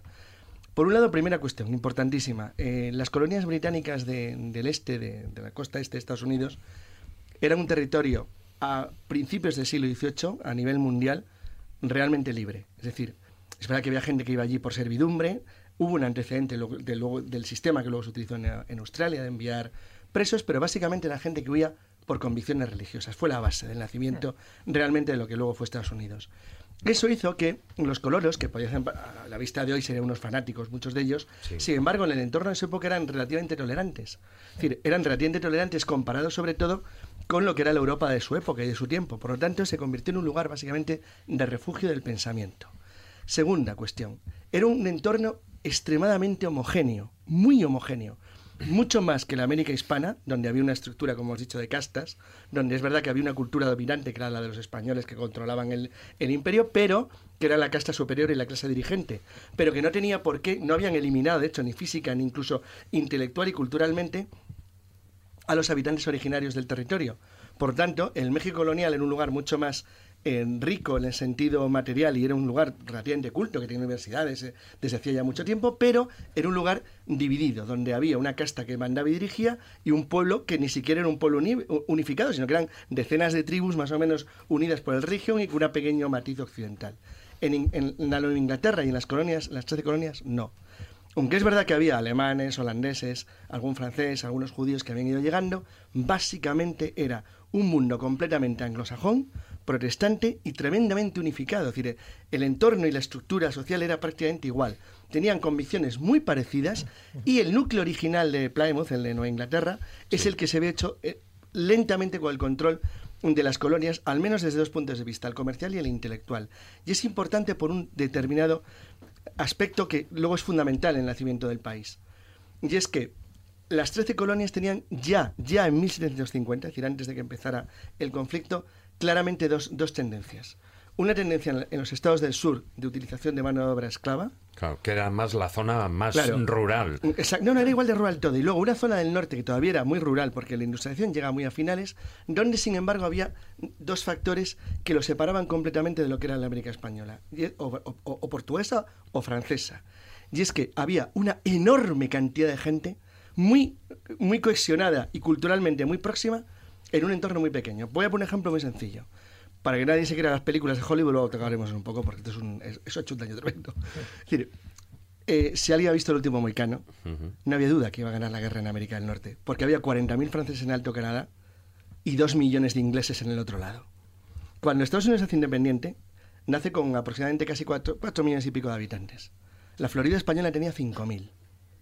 5.000 frente a 4 millones. O sea, es que era ridículo. Decir, la población era tan enorme, la que tenían. Y encima tenían un nivel cultural muy aceptable, el alfabetismo bajísimo en las colonias americanas para lo que sería en Europa en la época. Un nivel socioeconómico bastante equilibrado, no había una casta de nobles, dirigentes, es verdad que había gente con más dinero, pero no había una, una estructura social organizada eh, desde el poder. Una red de universidades muy eficaz ya en la época. Harvard es de principios del siglo XVII, es decir, eran, y Yale, es eran universidades antiguas, una buena tradición, y además encima con un nivel científico-técnico muy elevado. Eran gente competente, acostumbrada a buscarse la vida, que tenía un enorme apoyo por donde se ayudaba mucho a la inventiva, al ingenio. Pues todo ese, ese cóctel mezclado te representa un, un- un mundo que, sinceramente, de una manera muy clara, era muy superior a su, propio, a su propia metrópoli, donde la situación era muchísimo peor. Entonces, claro, y eso que estamos hablando de la Inglaterra que estaba camino de convertirse en la primera potencia del mundo, pero es que aún así sus colonias eran todavía mejores. Entonces, claro, llega un momento donde el problema no viene de que hay un enfrentamiento. Eso en películas como El Patriota está muy bien representado. La famosa frase de Mel Gibson, que es buenísima en el Congreso en Charleston, cuando quieren que Carolina una al ejército continental, y le dice él, que no quiere la guerra, le dice a uno de sus vecinos, ¿me puede usted explicar la diferencia entre ser dirigido o mandado por un tirano a 4.000 millas frente a, cuatro- a 4.000 tiranos a una milla? Bueno, efectivamente eso es así. No hay ningún elemento de conflicto. El conflicto viene por el dinero. Un tema económico, de nuevo, siempre lo mismo. Y es que hay, después de la guerra contra Francia, el gobierno inglés La está en la ruina, la de lo- los siete años. Siete años, El sí. gobierno inglés está en la ruina y una de las medidas que toma, hay muchas más que hacen daño, luego hablaremos si no del Ahí tema de los impuestos. Las tasas aduaneras. Aparte de estas aduaneras hace una cosa tremenda y es que prohíbe a la población ir al oeste de los Apalaches. No quiere colonizar el oeste de los Apalaches porque supone el tener que gastar muchísimo dinero en infraestructura, caminos fuertes, mantener soldados. Y el gobierno británico no quiere. Entonces, les da la orden de que se queden al oeste de los Apalaches, al este, y que no pasen al otro lado, hacia Kentucky. Eso, un problema gordo, enorme, y es que los- la población aumentaba y querían tierras. Hay un tema de especulación de tierras, clarísimo. Y el segundo es un tema de impuestos. Al gobierno británico le interesa que los colonos norteamericanos consuman los productos que al gobierno británico le interesa que consuman. Pero los americanos dicen que por qué no los pueden comprar libremente a precios mejores o en otros sitios o incluso los suyos. Y ese conflicto, que es el famoso incidente del té de Boston, por ejemplo, acaba lentamente haciendo que una parte enorme de la población norteamericana se dé cuenta de un detalle, es decir, ¿qué ventaja tenemos siendo súbditos de segunda en una nación que no nos ayuda nunca? Pues nos lo planteamos de otra forma, que es hacernos independientes. Sí, es sobre todo, perdona, es sobre todo esa, es ese punto que ha dicho Carlos de súbditos de segunda, porque tampoco les dejan ser elegidos en el Parlamento. Entonces, eh, como bien ha dicho ahí Carlos, hay, hay dos cosas que les unen. Lo primero, que son todos blancos, eso no hay que olvidarlo nunca, son todos anglosajones, europeos, pero son todos blancos. Y luego también que, además de ser todos blancos, eh, no hay una diferencia eh, no hay una nobleza como, como existe la nobleza en la metrópoli. Eh, cuando la nobleza aparece en Estados Unidos eh, o, o en las colonias es porque va desde Inglaterra. Entonces, incluso ahí forman un grupo aparte. Son, están todos muy igualados.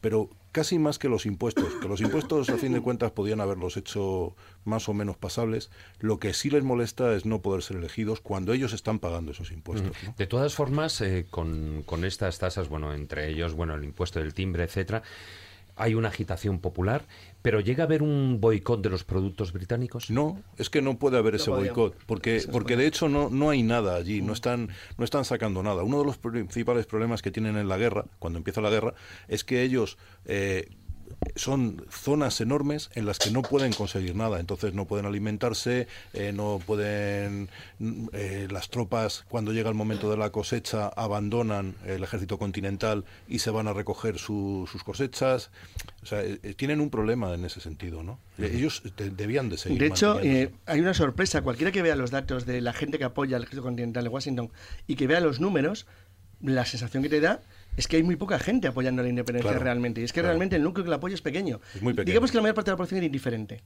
O sea, no era, que nadie se crea el mensaje este patriótica, ¿no? El 90%, pero el 90%, ¿eh? el 90% de la población le da igual. Otra cosa es que según la guerra va avanzando, eh, hay gente que empieza a ver ciertas ventajas en el constituir una nación libre. Una decisión separada del Reino Unido. Pues se dan cuenta que económicamente eso les puede beneficiar y que puede ser un gran futuro para sus hijos y para sus familias porque les va a permitir ocupar extensiones inmensas de territorio con toda libertad y organizarse como les dé la gana, que es lo que los británicos no les dejaban hacer. Y eso es lo que hace... Porque tienen el monopolio también de los productos. No, y de todo, no, no, les dejaban... No, no, tampoco es el monopolio. Eh, es como dice Carlos, o sea, es que no les dejaban. Ellos eh, tenían allí sus productos y tenían que consumir los productos que tenían. No es que no había más. O sea, no, no había monopolio, es que no había más. Ya. De todas formas, perdona también, de todas formas, toda esta, esta situación que se da de, de la independencia de los Estados Unidos, gloriosa, maravillosa, es posterior a, la independencia real, ¿no? Es en 1780, sobre todo después de la Revolución. Después de la Revolución Francesa, ellos quieren vender cómo los verdaderamente liberales han sido ellos. Eh, se ha dicho al principio que es una victoria eh, ante los ingleses. No es una victoria. Inglaterra no, no pierde esa guerra. Inglaterra abandona eh, las colonias. Básicamente está en la ruina. Inglaterra ve que mantener las colonias le supone gastar más que lo que le produce, con lo cual eh, la monarquía, el Parlamento, decide que va a abandonar aquello. Y cuando y después de, la batalla de Yorkton, de Yorkton verdaderamente todavía quedan tropas para poder seguir en la guerra. Bueno, básicamente... Pero, las embarcan y las devuelven. Claro, los núcleos principales de la costa este siguen en manos británicas. Es decir, no hay... Por ejemplo, eh, inglés irá en Nueva York. Es decir, no es, no es tan grave la situación militar para los británicos, pero tienen, y sobre todo porque han ganado dos batallas navales a los franceses, con lo cual empiezan a equilibrar las cosas. El problema es que, es lo que dice Miguel, como la corona sabe, la corona británica, que se está arruinando en esa guerra, solamente ve una solución, que la aplican además a una velocidad tan grande. Sí, sí, el Parlamento lo vota. Que es lo que mosquea a España profundamente. España, sabéis que quería, que quería continuar la guerra, porque España tenía cuatro objetivos. Echar a los británicos del Caribe, conseguir las Floridas para mantener libre el paso de Bahamas, es decir, el paso, las rutas de los metales preciosos desde Veracruz hasta España, y recuperar Menorca y Gibraltar. Tiene todos los objetivos cumplidos. Le falta tomar Menorca y Jamaica. Pero Jamaica es un objetivo secundario. Perdón, en Gibraltar, y Jamaica. Gibraltar está a punto de caer en 1782, pero falla. Entonces España quiere continuar un poquito más. Pero Francia está también en la ruina. Y Francia no tiene objetivos militares y políticos. No tiene ya ninguno, dado que ha abandonado cualquier posibilidad de invadir Inglaterra. Con lo cual, los británicos inician a una velocidad una sensación que, en España se nota claramente de que quieren llegar a acuerdos con los americanos lo antes posible y hay algo que es terrible. es que los quieren convertir en sus herederos. Firman la paz, firman la paz todos por separado. Nadie firma la paz juntos. O sea, firman la paz por separado. Y sobre todo lo que es tremendo, que, a España le choca mucho por esa cuenta enseguida, es que, al, pero al minuto uno de firmarse el Tratado de Versalles, Estados Unidos se convierte en el heredero directo de los intereses del Reino Unido. Es decir, heredan la posición británica. De hecho, el Reino Unido le concede a Estados Unidos cosas que Estados Unidos no tiene, pero que el Reino Unido reclamaba. Con lo cual, la sospecha de gente como Galvez y como el conde de Aranda y muchos más de que hicieras lo que hicieras, la cosa iba a acabar mal, porque para ellos los británicos y los americanos eran lo mismo, es que son lo mismo. Entonces, pero que eso ocurre, eso a los cinco minutos de acabar la guerra ya están exactamente igual, presionando sobre los territorios españoles con las mismas ideas y los mismos intereses que tenían los británicos, pero sin las limitaciones que los británicos habían pensado hacer por sus intereses en Europa. Estados Unidos se ve libre de ellos y decide actuar como quiere. Con lo cual, curiosamente, la recién nacida nación, con ayuda nuestra, se convierte en un enorme enemigo nuestro. Luego también, como muy bien ha contado Guillermo, eh, una cosa es cuando empieza la campaña, la campaña de Galvez, que empieza con un grupo variopinto, y muy distinto es cuando termina la campaña de Pensacola, en el que está el ejército profesional español, que es un ejército muy brillante y muy temido, y que está parado a expensas de ver qué pasa. Entonces a los ingleses eso ya no les interesa tanto. ¿no? Eh, habéis comentado que al principio hay una serie de, prohombres ¿no? que son los que organizan un poco este movimiento independentista que luego se, se consolida ¿no? en 1776 y que en el fondo eran un 10% de la población los que en un principio estaban interesados en independizarse de Inglaterra.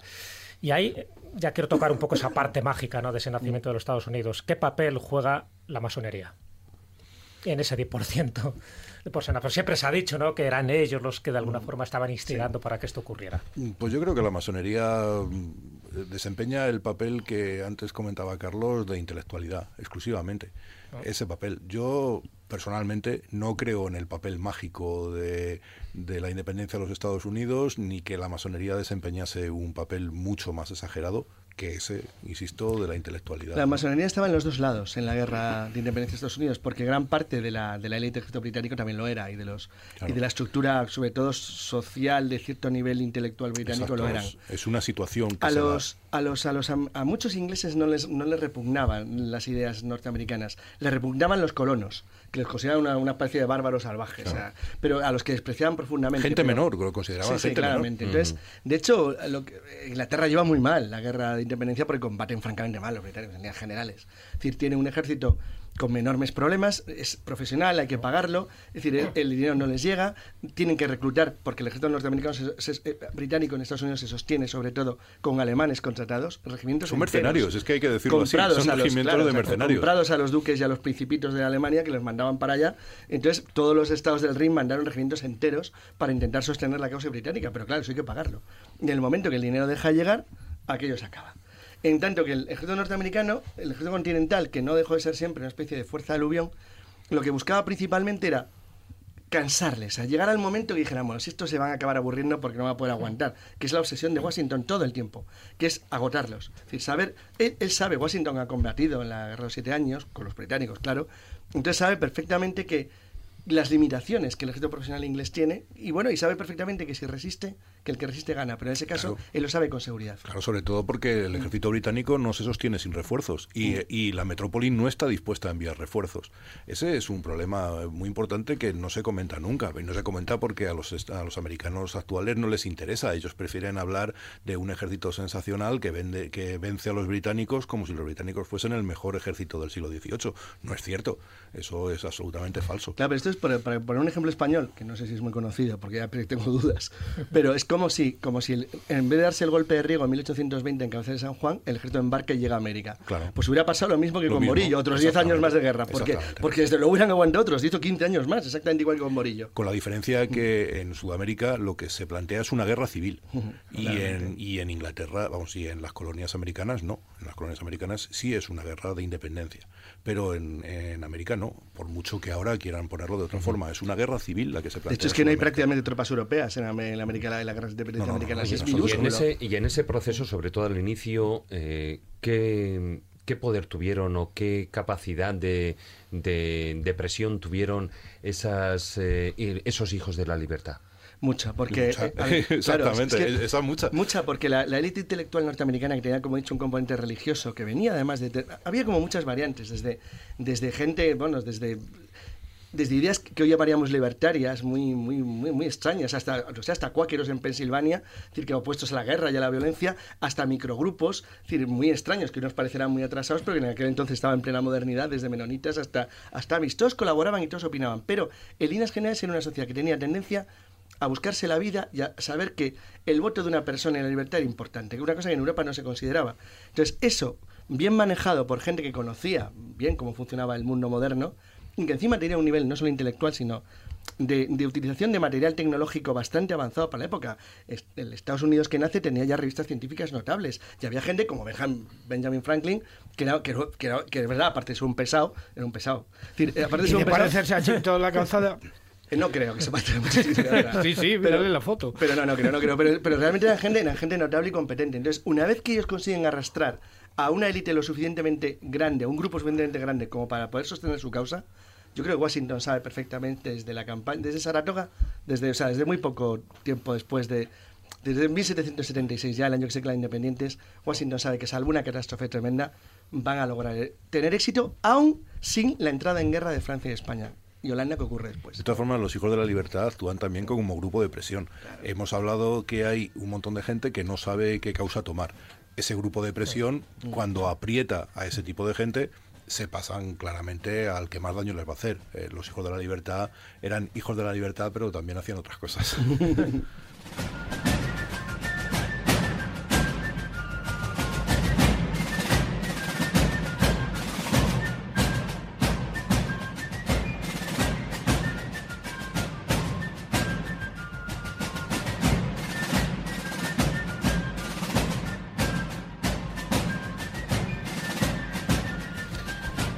Una vez que ya se hubo declarado en 1776 esa declaración de independencia, y valga la redundancia, Eh, hay al principio, bueno, las primeras eh, batallas, por decirlo de una manera, bueno, fueron algunos fracasos para los colonos. Un desastre, un desastre. desastre, Dilo, desastre. dilo, dilo La guerra- tranquilamente, un desastre. la guerra dura un- seis un años desastre. más. Y ahí hay un viaje que Franklin hace a Francia y se reúne, bueno, con, con Luis, No con Luis no- XVI y con un personaje con Vergenes. Sí, pero no que es el ministro de Finanzas, pero no solamente Franklin, también van más. Incluso, por ejemplo, España comete un error y es que al- a los representantes del Continental, no los, del Congreso Continental de Filadelfia, no los consideró nunca embajadores. De hecho, el pobre hombre que tienen aquí se pasa toda la vida en Madrid y cuando acaba la guerra sigue porque, porque España ahí juega, hace un doble diferente. juego, hace un Sí. doble juego. Eh, no, te- no tiene muy claro qué va a pasar y entonces intenta por un lado quedar bien con los ingleses y por otro lado tampoco quedar a mal con los americanos. Y efectivamente lo que dice David es cierto, es decir, el grupo este, el grupo eh, Franklin y, todos su- y todos los enviados del Congreso Continental de Filadelfia tiene un éxito social enorme de- en, en París. Es decir, lo que se llamaría hoy la intelectualidad más o menos progresista de la época los acoge increíblemente bien, primero por dos razones. Uno, porque están jorobados por los británicos, que se han pegado una paliza monumental en la guerra anterior. Y segundo, porque eh, la élite francesa se consideraba muy bien, se consideraban los directores de intelectuales del mundo después de la enciclopedia y consideraban que podían, pues, como coger a estos pobres chicos que vienen de las colonias Exacto, exacto. y enseñarles, quitarles un poco la, así, la especie Sí, de el- campesinos. el pelo de la dehesa. Exacto, y una, vez- una vez de sentadillos, pues mira, eh, nosotros les hemos enseñado lo que hay que hacer por el mundo. Y hay una campaña enorme que, de presión a la monarquía de Luis XVI para entrar en la guerra. Francia entra en la guerra antes que España, porque España tiene Sí. otro factor, que es lo que decía Miguel, y es que España está dividido. Los que piensan que por un lado eh, puede ser una mala señal para las colonias eh, españolas en América el ejemplo americano si tienen que éxito, pensaba el cote de, de Florida Blanca, ¿no? El que Y- decía que cuidado con eso. y que además piensan que eso no es más que chusma, que es una guerra, porque España tiene un, España aquí no había una intelectualidad tipo francés dispuesta a apoyar a los, a los colonos americanos, pero ni, de, pero ni de casualidad, no había nadie. Entonces, eso era un grupo. Y luego había otro grupo que sabía que era una oportunidad para recuperar las Floridas, conquistar Menorca y recuperar Gibraltar, Ese era el grupo principal. que era el principal. En el cual, curiosamente, al principio no estaba el rey. Esto es interesante. Carlos III no estaba en la línea porque, porque tenía dudas. Pero, pero bueno, realmente él se fiaba de sus Hombre, ministros. y sobre todo porque tampoco iban a apoyar a, a- a unos, eh, unos desalmados que lo que querían era quitarse de su rey. Claro, porque lo siguiente era que cualquiera puede apoyar a alguien que quiera quitarse del rey. Ya, pero había, había una cierta previsión de que esto iba a pasar, porque yo he Sí, leído claro. la famosa profecía del Conde de Aranda, del Conde de es Aranda, eh, donde ya más o menos aquí se, se sabía que allí la cosa eh, se iba a poner muy seria. A ¿no? ver, yo más que una profecía lo de Es un Conde Aranda, ¿no? Perspectiva, es es perspectiva. Es Sí, perspectiva política. ¿no? Sí, claro. Es decir, mira, estos es que se han quedado aquí van a hacer lo mismo que los otros y o bien nos organizamos o nos van a sacudir. Y de hecho eso es lo que la monarquía nunca termina de ver. Fíjate, es, es muy interesante porque los objetivos, fíjate, militares de Galvez se logran a la perfección. Cuando acaba la guerra, España logró todos sus objetivos en América del Norte. Incluso en los años siguientes, con la Menos Gibraltar. Sí, menos Gibraltar. Yo digo en América, dicho digo en América del Norte. Entonces, incluso en los años siguientes, en los años siguientes a la guerra, España refuerza su posición en la costa este del Mississippi, llega en el Missouri hasta la frontera con Canadá, establece una cadena de fuertes enorme, y realmente el objetivo español, que era aislar a América como si fuera un cordón a, los americanos de cualquier posibilidad, por remota que fuera, llegar al Valle Central de México, que era el objetivo esencial del Imperio Español de América del Norte, se logra plenamente. Pero España tiene el problema de siempre, no tiene gente, no hay nadie. Sea, el Mississippi no tiene colonos, no hay No, nadie. y, y luego también que ese destino tampoco era un gran Claro, era un destino. lugar o sea, muy no era desagradable. nada, era un sitio Y como bueno, y el contado Guillermo, era un sitio muy desagradable. De Entonces, eh, para darle a Galvez algo que está de acuerdo con su categoría después de su victoria, lo que se le da es el virreinato de claro. Nueva España. O sea, es que eso también se olvida. Se piensa que Galvez eh, se dedica solamente a apoyar a los Estados Unidos, que no es cierto, a Mm. darle la independencia o ayudar a su independencia, que tampoco es cierto, y que allí se termina su, su carrera. Su carrera eh, tiene un empujón muy fuerte cuando se le hace virrey de Nueva España, que eso es lo que es verdaderamente importante. ¿no? De todas formas, el ministro francés, este, Sí, él actúa un poquitín por odio, por venganza. no, odian por- ah, o- interés, o, o interés. Por interés, por intenta- interés, siempre por interés. interés Siempre económico. por interés. Interés, claro. interés. Lo, que pasa por es que, interés lo que económico. pasa es que Francia, Francia abandona. No hay ningún intento, por ejemplo, Hombre, francés. a ver, eh, los ingleses habían echado a, a Francia. Pero fíjate, Pero eh, Francia, era una por eso- revancha. eso es pero Francia quiere recuperar Terranova como sea, porque, Claro. la, porque la necesita. Porque es una Que- pesquería que interesante necesita- y les, necesita- les- les es útil, pero, pero no quiere Canadá. O sea, lo increíble No, no, es que Canadá Francia no no. hace ningún esfuerzo en intentar recuperar Canadá. Porque le vuelve a pasar lo mismo Claro. que, a, que al dinero. Parlamento inglés, pierde dinero. No sé si conocéis la famosa frase de Voltaire cuando se pierde Canadá. Fíjate que falta de visión de futuro.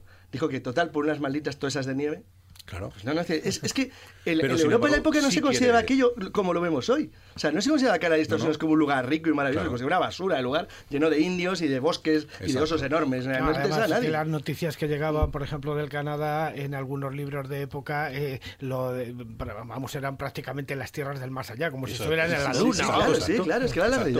realidad. Ellos lo que, lo que quieren es Terranova y la pesquería. El resto les da igual. Es un sitio con bosques y madera e indios, como ha dicho Carlos. De hecho, fíjate, cuando acaba la guerra, Francia se conserva San Pierre y Miquelón, dos islitas de mierda que tiene todavía hoy en la costa canadiense, y es lo que querían de verdad, si es que les da igual. Ahora es curioso porque en esa partida de ajedrez ¿no? que se está fraguando en ese siglo XVIII, claro, hay dos reyes europeos que están apoyando esto, ¿no? Por una parte Carlos III en España, por otra parte Luis XVI en Francia, siendo monarquías y sabiendo que lo que se estaba preparando en ese naciente Estados Unidos era una república, es decir, no iba a ser una monarquía y que eso iba a ser un poco el detonante de lo que luego pasó. O sea, que, Pero- pero es que 15 eso- años después se convierte Es que Francia fíjate, en nosotros república. a veces vemos Eso no, no, no lo preveía, no Jesús, sabía claro que se lo estaba- preveían, estaba jugando pero es con que fuego. Yo no puedes- estoy, no estoy de acuerdo en eso con Yo Carlos. es que creo que no se Yo- puede. Yo no, creo que eso no lo Yo lo que quiero preveía. es que no se puede ir contra la historia. Voy a poner un ejemplo, que es que no eran dos monarcas, eran tres, porque Holanda entra en la guerra también. Holanda tenía una obsesión, y es que estaba convencida de que los británicos tarde o temprano le iban a amenazar su posición en el Cabo que era esencial para la ruta de las Indias Orientales, que es Claro, donde claro. estaban las colonias ricas. Pero como también estaba en la ruta de la India, dice, los ingleses cualquier día nos lo quitan. ¿Qué acabó ocurriendo?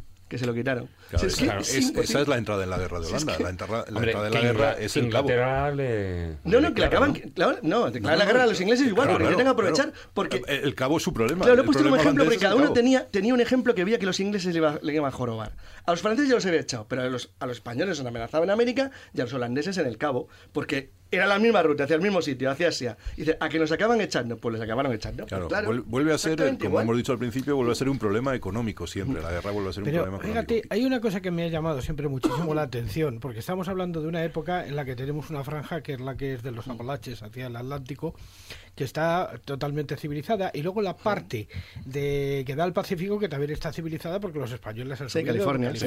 y, tal.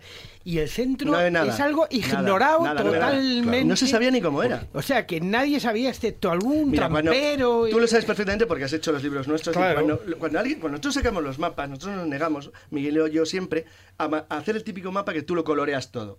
Territorio español es América del Norte. Es una chorrada. España solamente en línea, puestos en el río Missouri, hasta la frontera de Canadá, pero en el río. No se separaban del río ni tres metros.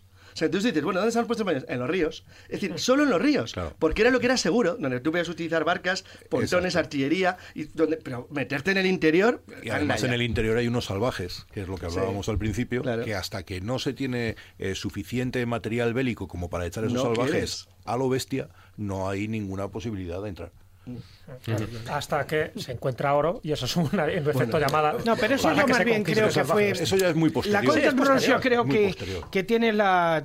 O sea, la motivación de la Golden Rose es la motivación de la migración. O sea, Sí. la presión en la Sí, sí, costa eso es este es brutal. Y Sí. tienen que ir hacia el oeste porque no tienen sitio. Go west, lo dice la frase. Vuelve, de- vuelve, de a haber, vuelve a haber un problema de espacio. Oye, ¿y Empieza a buscar fue- el camino de Oregón. ¿Y cuál fue la actitud? Porque bueno, en, en la guerra participaron, bueno, en- después de, del, eh, del Tratado de Aranjuez, participaron ahí España, pa- Francia, Francia evidentemente, Holanda. ¿Y cuál era la actitud de Rusia al respecto? Rusia junto con Prusia, eh, Austria y Portugal y Suecia, que eran las naciones marítimas menores, hacen lo que llama la Liga de Neutralidad Armada. Es decir, que eso es lo que le hunde la guerra a Inglaterra. Atención, es uno de los factores esenciales en que Inglaterra quiere abandonar la guerra. Y es que una cosa es que las tres flotas española, holandesa y, y- y- holandesa y española francesa juntas ya son una amenaza seria. Pero en el momento en que todos los demás barcos se niegan a entregarse fácilmente a las inspecciones, a los rastreos o a los, o a los controles de la flota británica, eso es lo que a Inglaterra hace darse cuenta que puede tener un gran problema. Rusia era un poder continental, era un poder continental ya serio en 1770 y tantos, y había llegado por el otro lado hasta las costas de Alaska. Pero atención, estaba en embrión todavía. O sea, el problema se plantea 20, 30, 40 años después, no todavía en esa época. Entonces, a Rusia le es indiferente, porque no tiene ningún contacto con lo que son las colonias americanas. Los americanos, bueno, tú Pero dices... sabe que le va a afectar. tarde No, nunca, nunca, nunca. No, porque no no, no, imagínate, estaban. No estaban colocados en Nueva York, por poner un ejemplo. No, no, no. ¿Cómo, ¿Cómo le vas a decir tú a un, a un ruso del siglo XVIII que los americanos iban a acabar ocupando Alaska? ¿No se lo cree? Dice, no, anda ya. Sí, Vamos, no, de, no se lo hecho, planteaba. de hecho, ni siquiera España se plantea No, tampoco, no, no, no. realmente, No realmente al- en ese momento ni siquiera se plantea que las colonias independientes lo primero que iban a buscar era ocupar Florida. No, no termina, dice, bueno, o sea, a lo mejor sí, pero no es seguro, ni la Luisiana, ¿no? Un error, ese es el error más grave que comete España en esa época con gran diferencia. Y ese error, sin embargo, Galvez sí, lo había previsto. ¿no? Perfectamente, Se además. sabía, ¿no? Que además en 1803, eh, prácticamente ya pues eso, cuando los franceses invaden toda esa zona, sabía que eh, Florida iba a caer en cualquier momento. Claro. Y de hecho, Ese- ese- cuando ese- venden Luisiana a los franceses que les sobra, ¿no? Ese Se es la el venden a Bueno, sabes que la, Luis- la Luisiana nunca fue de Napoleón. La fue durante 20 días Nueva poco Orleans. tiempo, claro. 20 días Nueva Orleans y el resto en San Luis fueron 40 minutos. Lo que tardaron es una bandera y bajar la otra. Bueno, la Luisiana es Porque que nunca tampoco la quería nadie. Nadie la quería, porque era demasiado que grande. Era muy Sí, grande, pues era muy- no producía nada. Lo mismo, Alaska Por no eso lo sí. Ahí sí es lo que dice Juan Ignacio. Ahí hay un momento en el que aparece el oro que vuelve a ver esa llamada, ¿no? Tanto en California como en Alaska. Sí, sí, pues digo que de las 13 colonias, al final, pues por distintas carambolas, ¿no?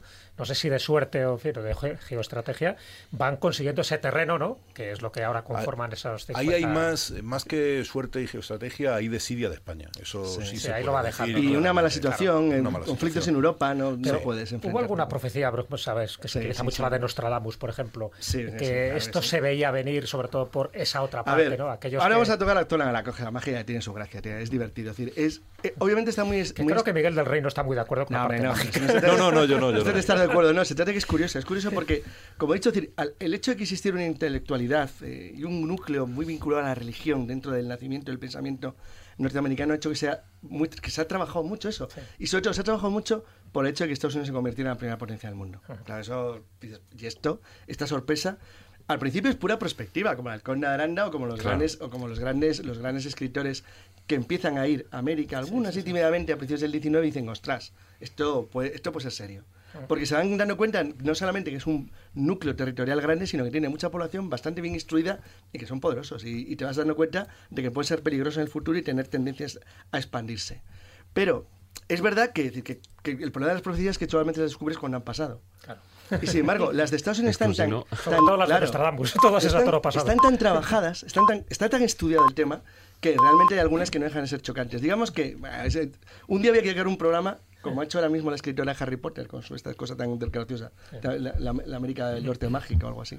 Bueno, pues, y es que no solamente hay una anomalía en, la- en las profecías frente a lo que son usuales en Europa en la época, sino que las americanas son muy concretas y tienen todas una base numérica muy, muy clara.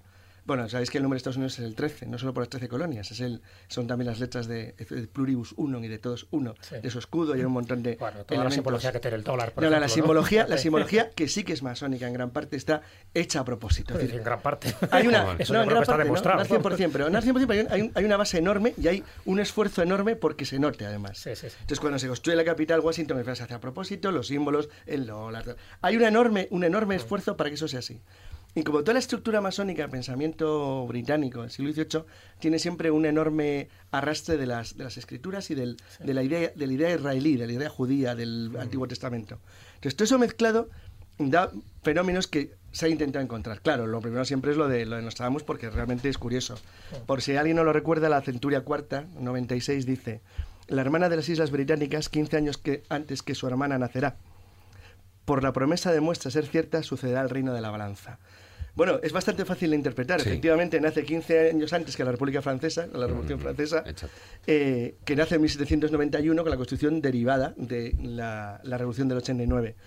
La promesa de ayuda es la de Francia a Estados Unidos y está claro también, porque queda muy claro, es muy curioso, que el reino de la balanza es Inglaterra, es el equilibrio continental, es el país que se va a convertir en la primera nación del mundo en los años siguientes. Pues son de las pocas claras de Nostradamus. Es de ¿eh? las pocas Porque claras. Todas Sí, las sí, sí, demás. sí. Pero, pero, la que se ha hecho famosa, la que es famosa Y ya, que es menos conocida. es la de, es la de Melly Palmer, que no es un... Melly Palmer no era, no era un profeta, es un tipo que encontró un libro en la biblioteca del Congreso que es, aparentemente no tenía nada que ver con esto, porque era un tratado muy típico de la, de la nobleza del siglo XVIII. Era un escocés que se llamaba William Hope. Eh, Hope significa esperanza, lo cual no deja de ser curioso.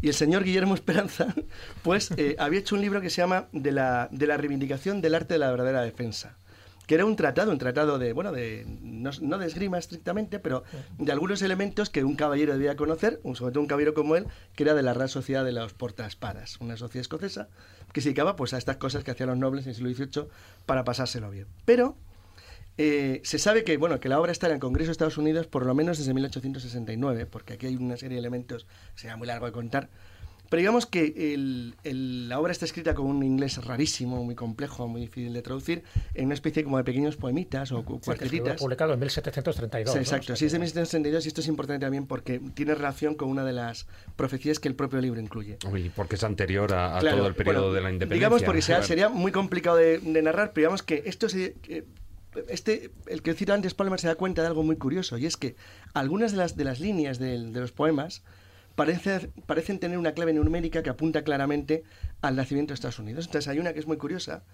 Bueno, primero empieza, ya empieza anunciando que hay una profecía sobre América, hay una- un texto que lo dice claramente, pero hay una que dice algo así, bueno, muy rápidamente, como, como, si dividimos 14 será lo mismo que 12. Si partimos 16 por la mitad, le dará cada uno su nombre. 4, 8, 7, 6, añádele 10 y tendrá el nombre de los cuatro grandes hombres. Bueno, dices, qué cosa más absurda. Bueno, pues se refiere en realidad a la muerte de cuatro presidentes norteamericanos. George Washington a los 68, Abraham Lincoln a los 56, Benjamin Harrison a los 68 y William McKinley a los 58. La suma son 250. Y te está de- definiendo las personas a las que el poema hace referencia, pero no habían nacido ninguno. Lo más interesante es que hay otra, que abre uno de los capítulos, que dice que en 1732, que es cuando se publica el libro, nacerá en Virginia una persona al otro lado del mar que vivirá en una tierra de esclavos y hombres libres y que eh, cambiará el mundo. Es George Washington, nace en una sociedad esclavista en Virginia, efectivamente en 1732, en una sociedad de hombres libres y esclavos. Que por cierto tuvo una visión posteriormente, Sí. que luego la tienes que contar de una Sí, de extraña sí. dama. La visión de Valley Forge eh, visión está más discutida porque hay... Pero vamos, digamos que este, el, el libro podemos seguir durante un buen rato porque el libro, el libro de, de Hope es fascinante. es decir, Está lleno de, de guiños y de, y de historias que realmente llevarían el destino de Estados Unidos hasta el año 1901. Ah, por cierto, esto sería meterse en un lío muy raro. Para los que para los, los que les encantan estas cosas, pues estoy hablando, pensando por ejemplo en el autor de la obra de- del libro de, del juego de Ender, que es, que es mormón, por Sí. cierto, o Orson Scott Card, eh, o gente, o escritores como Lester del Rey, digamos que como dos, dos futuros para Estados Unidos, que es una anomalía en el mundo. Entonces, el primero es que el mundo entero es Estados Unidos, ese sería Lester del Rey, o el, el mundo se queda sin los Estados Unidos. Si se queda sin los Estados Unidos, pues, ah, digamos que habría dos variantes, la apocalíptica y la que no. La que no es que imaginaos que gana Trump y decide hacer el espléndido aislamiento y pasa a todo el mundo. Eso sería lo que sostiene el- la sombra del hegemón, por ejemplo. O al revés, revienta la calidad de Yellowstone y se va a freír espárragos el mundo entero. Bueno, en cualquiera de los casos, he dicho 250 en la profecía de Job, acaba en el 2026. Si alguien quiere tomar nota. Bueno, eso está Por cerca. cierto, una pequeña anécdota que voy a dar, haber citado a uno de los presidentes muertos norteamericanos, que es McKinley, que da el nombre... Asesinado, además. Efectivamente, que da nombre a uno de los montes, al monte más alto de todo Estados Unidos, que fue el McKinley, y que acaba de recuperar su nombre. Lo doy simplemente como un dato. Eh, por las presiones de, O- de Obama, ecologistas y tal, se le ha vuelto a llamar Denali, que es el monte que tenía entre los entre los atabascanos. A los que liquidaron allí, vamos. Sí, más o menos.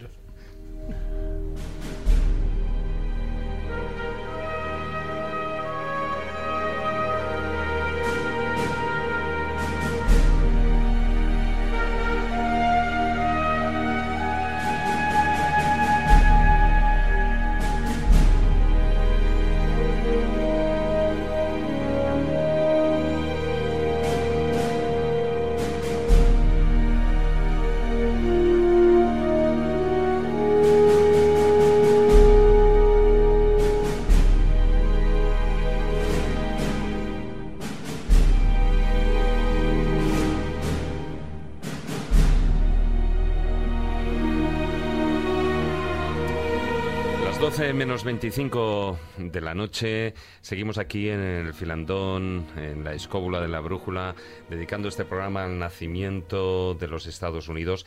Y bueno, estamos con esas visiones, con esas apariciones y que lo habíamos dejado para después, pero bueno, George Washington, el general Washington, tuvo un bueno, una visión, una visión que no sabemos si, eh, bueno, no forma parte de la leyenda porque aparece en, en libros de, de la época explicado. ¿Cómo fu- Mm, la, bueno, la, la visión aparece a través de Anthony Sherman, que es uno de los, bueno, bueno, es el único testigo, que es el que lo cuenta cuando ella es muy mayor, ya en plena guerra civil americana, en la época de mayor crisis de, de la nación, se conserva en la Biblioteca del Congreso y es una visión muy extraña que habla de, bueno, él esto se puede interpretar de muchas formas, porque también hay, hay, quien ha intentado sostener o sostiene que Sherman lo que hace es una recreación de una especie de visión suya, de sueño suyo, no, no realmente de Washington, pero siempre se atribuye a Washington. Hay dos elementos en el, en el, en el Valle La Fragua, en Valley Force, que se atribuyen a Washington. Uno que sale hasta en los sellos de Estados Unidos, que es la plegaria famosa. La plegaria de Valley Force, cuando Washington, con el ejército continental deshecho, se pone a rezar ahí para que le ayude, le ayude Dios a la nación que quieren hacer. En 1777, en diciembre, el ejército continental estaba hecho polvo. En Brandywine y en Germantown los ingleses los habían barrido el campo, como siempre. Washington no hace más que perder batallas, por cierto. Pero como es, tiene... es, de esas batallas que habíamos dicho al principio que, que sí, sí, cobra, sí, que, cobra, que, vamos, totalmente. que, a la independencia le daban el, dos días. El ejército se le desmorona. Son que no cuentan en las películas esas batallas, no parece. Sí, sí, sí, no, no. El, el, ejército se le va desmoronando, están agotados, enfermos, eh, sin armas. Polvo. Por cierto, un pequeño detalle: en esas batallas es cuando George Washington inventa un sistema de cifrado en una máquina que sería el prolegómeno de la máquina. Ah, es verdad, sí. Y el caso es que, bueno, con el ejército deshecho se refugia en los bosques de, más profundos del de, valle de, Valley Force, pensando que, bueno, que ahí le van a dejar en paz. Pero los ingleses le dejan que se largue porque pensando que, como llega el invierno, entre la falta de comida, los lobos y el frío, se van a deshacer. Y los dejan ahí, pues ya se morirán de asco ellos solos o se rendirán el año que viene cuando llegue la primavera y encontremos lo que quede. Entonces, bueno, pues se refugia en el bosque y desesperado dice que él iba a rezar al, al bosque, entonces le acompañaba siempre una pequeña escolta. Entonces dicen que un día de repente cuando estaba, cuando estaba en el bosque, Washington tuvo delante una extraña, una extraña presencia. Hoy lo llamaríamos extraterrestre, hada, pues llamarlo como quieras. Entonces él... Coincide que era femenina, por lo menos. Sí, sí, es femenina. O sea, sí. femenina muy parecida a lo que sería la aparición de la Virgen. Uh -huh. Entonces, la, la, la visión le, le, le, repite de una manera... Bueno, es muy larga, ¿eh? porque es un texto bastante largo, pero por resumirlo, digamos que la visión siempre dice lo mismo. Mira, mira y aprende, hijo de la República. Entonces, a cada vez que le dice eso, le, le cuenta algo. Entonces, lo que le va contando, le dice, básicamente se resumiría en algo. Dice, tres peligros acecharán a la República. El más terrible será el tercero, pero en este el conflicto más grande del mundo no prevalecerán contra ella. Que todos los niños de la República aprendan a vivir por Dios su tierra y la unión. Este, esta frase extraña de la unión es lo que ha hecho a la gente sospechar que es un elemento propagandístico de la guerra civil. Pero bueno, en cualquier caso, la, la, visión repite una la y otra vez lo mismo. que es 150 años después. Claro, es decir, no, no llega a 100. Bueno, no, 100 y algo. No llega a 70, es ciento poco, no llega, no llega. Mira, la guerra civil en 1861 ah, bueno, sí, y esto claro, es en 1777. 1777. Sí, sí, Pero bueno, en cualquier caso, si fuerzas un poco la, el texto completo, realmente aproxima con bastante precisión la historia norteamericana hasta 1918, pero en realidad la cierra en el 45. O sea, en realidad todas las profecías americanas se cierran en 1945, están cerradas. Todas, desde la bomba atómica, todas. No hay ninguna. Entonces, desde 1945, que es lo que desesperaba tanto a los que les gustan estas cosas, Estados Unidos es una estructura ciega en las profecías. No está. Entonces, es una cosa realmente llamativa, porque es una anomalía en sí mismo el país. Entonces, claro, decir, el, esto ha hecho que los, en los momentos de crisis americanos, que son pocos, porque son pocos, realmente para, para el tiempo que tienen ya de duración, se centre mucho en eso. Y se basa básicamente en que Estados Unidos tiene otra anomalía, que es clásica de los países anglosajones. Es que tiene pocas crisis políticas. O sea, el sistema es muy, sólido, nunca se desmorona. Entonces, pues eso pasa en Australia, en Canadá, en Inglaterra. Es que, son muy sólidos. Se autogobiernan muy bien. Pero con otra, otra rareza. Y es que es un país que lentamente va mutando. Es una nación que muta, que va cambiando. Entonces, la sociedad americana actual ya no se parece en nada a la que había cuando el país hizo independiente. O sea, España se parece mucho más, digan lo que digan, a la España de 1780 que Estados Unidos a Estados Unidos de 1780. No se parece en nada. Es entonces, esa rareza es una cosa que obsesionaba a los que hicieron la Constitución americana porque como estaban convencidos de que querían recrear un mundo de personas libres para el futuro, ya le estás dando una dimensión universal. Pero no lo hacen al estilo de la Revolución Francesa, que quiere llevar sus ideas al resto del mundo, sino que ellos no quieren llevar sus ideas al resto del mundo, quieren que se queden allí. O sea, quieren ser ellos el resto del mundo, que es un factor curiosísimo, que eso determina un, un detalle interesantísimo. Bueno, eso sería un, un debate casi para, para, aficionados al constitucionalismo, al derecho constitucional, que para mí me resulta absolutamente fascinante, que es en, la, en los prolegómenos de discusión de la Constitución americana, por ejemplo, es fundamental cómo se hace el reparto de los votos y las asignaciones Sí, sí. por estados o personas. Es decir, si un hombre vale un voto, ¿por qué vale más un, por qué ¿Cómo hacemos que valga más el voto? ¿Cómo va a valer más el voto de un neoyorquino que el tío de Delaware? Entonces, ¿cómo lo equilibramos? Pues lo equilibras por la vía del Estado. Es una cosa, por ejemplo, es algo así, para resumirlo, como si en España decidimos hacer Bueno, una aquí circunscripción... la ley de OMS está... No, no, la, de- la ley de Ohms es más justa que las, Don't. es más justa que las leyes que las leyes eh, eh, mayoritarias anglosajonas. Pero fíjate curioso, imaginaos que en España hiciéramos una circunscripción única. O sea, todo, entonces el voto de un español, el Congreso valdría lo mismo. Ahora mismo no vale igual. El voto de un madrileño vale menos, much- mucho menos que el de un soriano. Entonces valdría lo mismo. Valdría lo mismo porque si la circunscripción es única, el voto vale igual. Pero luego, en cambio, al hacer el Senado, le damos competencias territoriales y ahí ya no. Ahí discriminamos en función de que todo el mundo tenga, por ejemplo, dos senadores o un senador ya sea Soria o Barcelona. Dices, oye, vive más gente en Barcelona, ya, ya. El voto del Congreso es igual, pero el del territorio no. Votan igual, vale lo mismo. Ese detalle le salvó a Estados Unidos probablemente de una guerra civil 20 años antes o 30 años antes. Y ha hecho que probablemente no haya habido nunca más, una más. Pero también ha generado un factor muy curioso, es que Estados Unidos no quiere crecer. De hecho, los tres últimos pronunciamientos norteamericanos ha sido para rechazar el intento de tres territorios suyos de ser estados, que son Guam, las Marianas del Norte y el propio Puerto Rico, en cierto modo. Entonces, que no quieren ni hacer caso siquiera a la posibilidad de referéndum. Entonces, de integración con las Islas Vírgenes. Entonces, Estados Unidos ya no quiere más territorio. Precisamente por el tema de la base territorial. Entonces, realmente, todo esto, esto llega a Europa muy rápido. Porque hay mucha gente en, en Europa que se da cuenta que el modelo que están creando se puede aplicar aquí. Lo que pasa es que nadie es capaz de hacerlo hasta que llega la Revolución Francesa. Y después la Revolución Francesa no es inmediato, sino que empieza a mediados del 19, que es cuando llega ya en masa todas las ideas de que realmente se puede constituir estados donde los, los, los votos de las personas valgan lo mismo, con todas las matices que quieras hacer. Pero eso es una novedad única en el mundo cuando Ya. esto nace. Me quedan cinco minutos de filandón y lo que sí que me gustaría era, es decir, bueno, en el 1782 eh, Gran Bretaña ya reconoce en unos preliminares esa independencia, en el 83 se firma el Tratado de, de Versalles y a partir de ahí viene el, el otro problema, es decir, ¿y ahora qué? Había que transformar todo lo que son las, las colonias en, en estados, había problemas económicos, existía una gran deuda.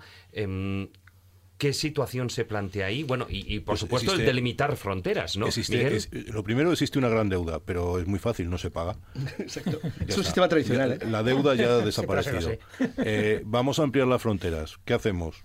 Pues avanzamos. Eh, no, no, si pero este- incluso las fronteras entre los Sí, propios sí. había que Sí, sí, sí, sí, delimitarlas, Lo mismo, lo ¿no? mismo, lo mismo, sí, sí. Entre Sí, ellos sí. mismos. Sí, sí, avanzamos. O sea, que Virginia nos interesa que sea más grande, pues se lo quitamos a los de al lado. Que nos interesa más grande que sea... Y eso no podía provocar una guerra civil, No. de hecho. Eh, No, por, No, lo porque- que te- por lo que ha explicado Carlos antes. Porque realmente Claro. tú no estabas dando ninguna ventaja, Claro, no simplemente estabas era un tema nada. económico. Si una ciudad tiene más dinero... se- Y de votos. Pues claro, era un la problema conclusión económico y es de que el propio, el propio sistema de que todo el mundo se controle unos a otros, que es la gran ventaja Claro. de las democracias, hace que cuando un Estado es demasiado grande, eh, cuidado, lo de al lado lo creamos como lo nuevo. Claro, exacto. Claro. El sistema, el sistema político que, que Carlos comentaba, lo que al final les favorece es a ellos mismos a la hora de votarles la Constitución. O sea, eso no está dado como Pero una vamos, tontería. en libros, en libros que no tienen nada que ver eh, con este tema, por ejemplo, el famoso libro eh, Enterras mi corazón en Bounded Knee, que habla de la caída de los indios Sioux y todas estas cuestiones y tal, se detecta en una parte, unos comentarios que hay en las notas a pie, que había sí conflictos de alambrada.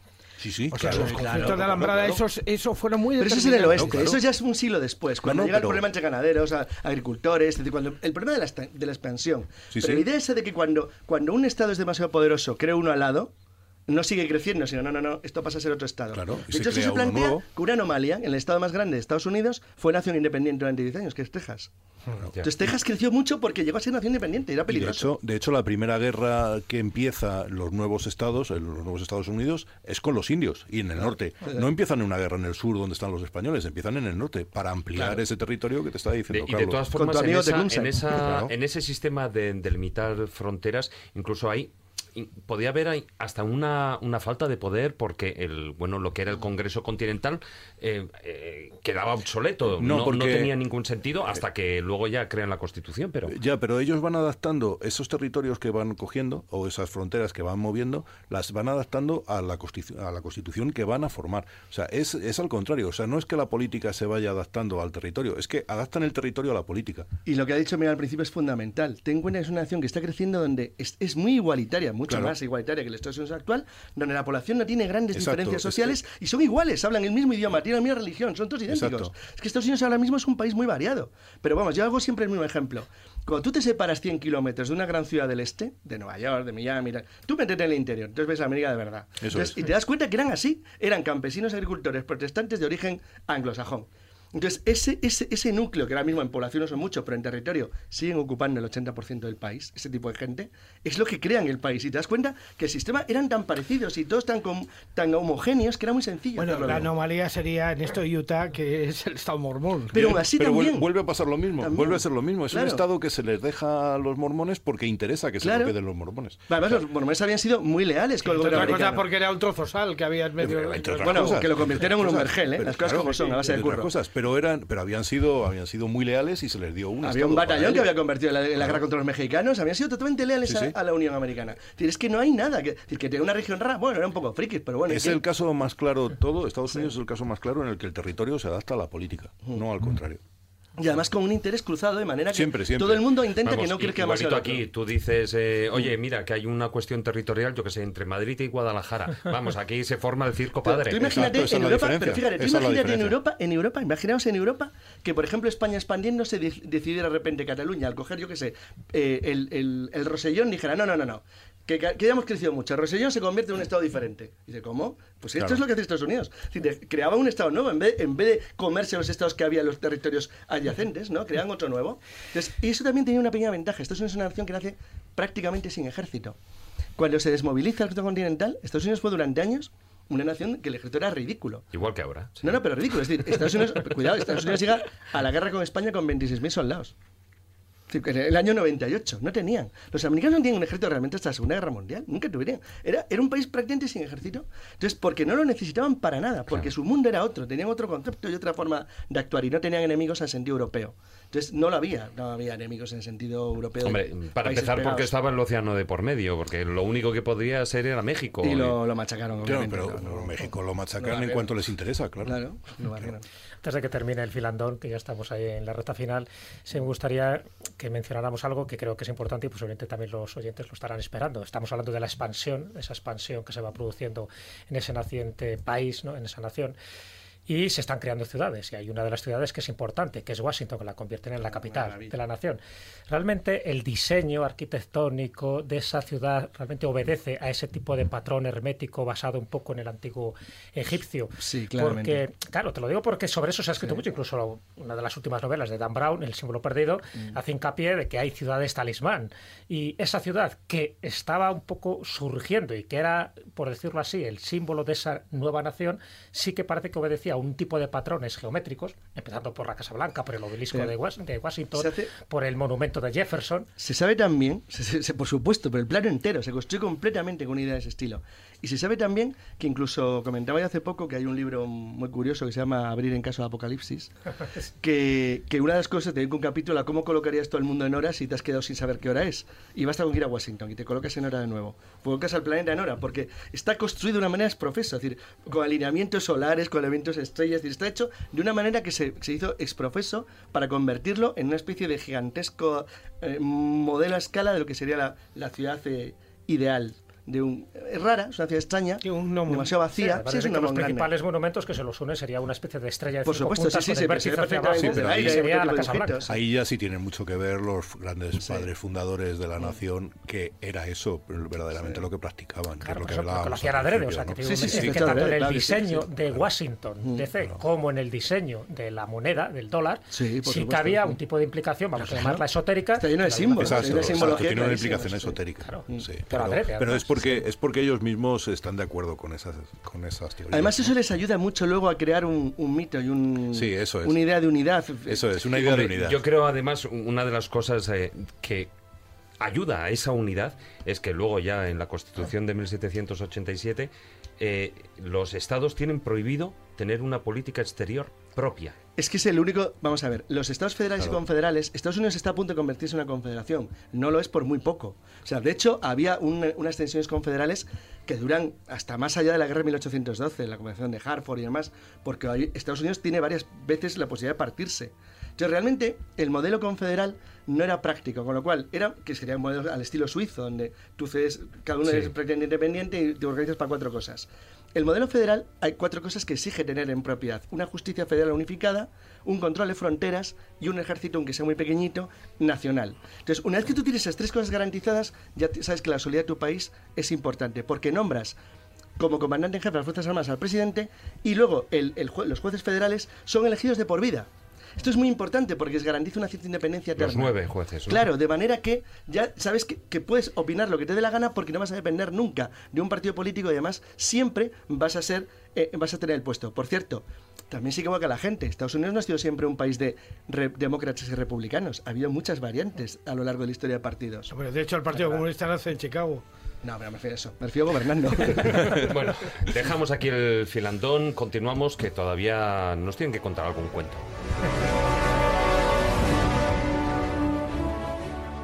Radio 4G FM. Hola, soy una de las muchas personas que colabora con la UID comprando su euroboleto. Por tan solo un euro diario, ayudas a muchas personas con discapacidad y al mismo tiempo tengo la opción de hacerme millonario. ¿Y a ti no te gustaría serlo? Organización Impulsora de Discapacitados, 902-113-883. Si eres discapacitado, llámanos. Si no lo eres, apóyanos. Contamos contigo. La escóbula de la brújula. De la brújula.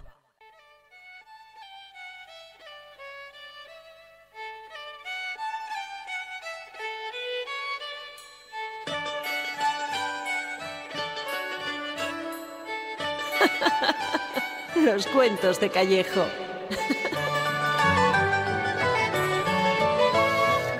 Bueno, Papá Cuesta, iba a decir Papá Pitufo, para aquello de los cuentos.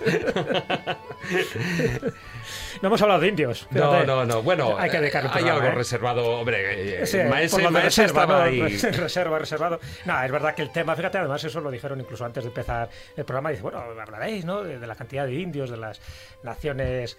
eh, Hombre, eso, eso y hablar de Mesa Verde y todo eso, la verdad es que es otro, Yo es creo otro que merece programa. otro ¿eh? programa porque hoy Sí, sí, nos hemos dedicado a lo que nos hemos dedicado, pero bueno, pero es cierto que ahí está todo ese bagaje cultural, espiritual de las distintas tribus, entre ellas los Sioux, ¿no? Ya sabes que había tres grupos étnicos, uno es, es los Lakotas, que posiblemente sean los más conocidos, y también muy ricos en, en ese tipo de conocimiento que transmitían oralmente a sus hijos. Y parte de ese conocimiento eran sus cuentecitos, y en algún caso, como este que he traído esta noche, un conjuro, un conjuro Sioux, que yo creo que viene a cuento, y nunca mejor dicho.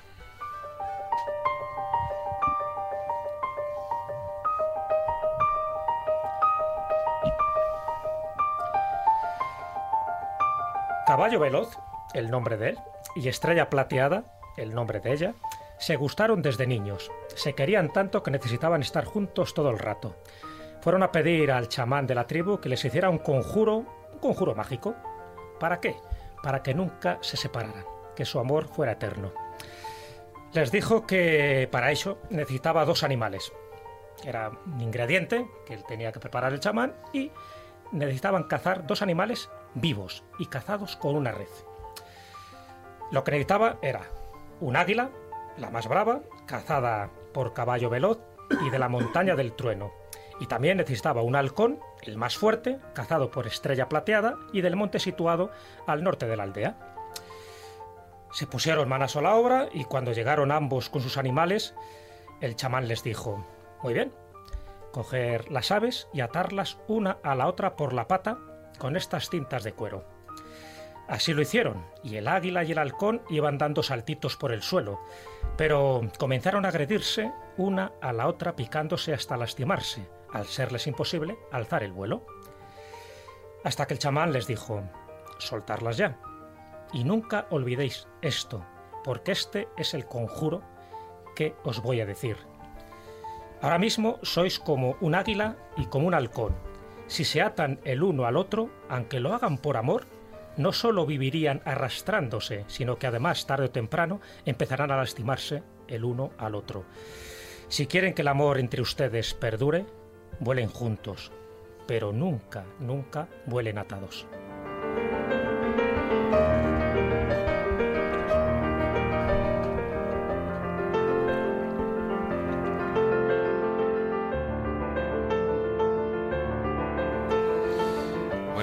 Mí me recuerda un poquitín esa frase de si quieres a alguien, déjalo libre, ¿no? Totalmente. Yo creo que esa es la clave, ¿no? Amar significa respetar el espacio del otro.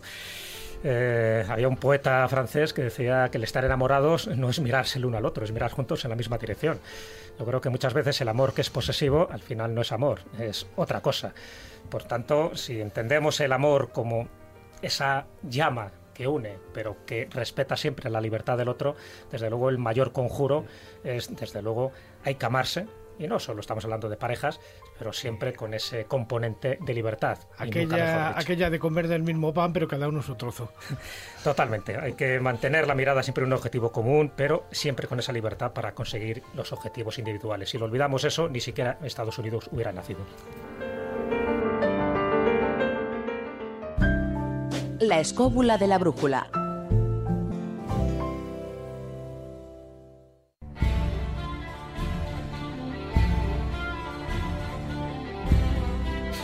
¿Ves Jesús? ¿Ves como si que había algo... algo el último mohicano. El último música, mohicano. Qué música más bonita. Bueno, quedan apenas dos minutos. Muy buenas noches, Miguel, y muchas gracias por haber estado otra vez aquí en, con nosotros. Muchas gracias a vosotros y hasta cuando queráis.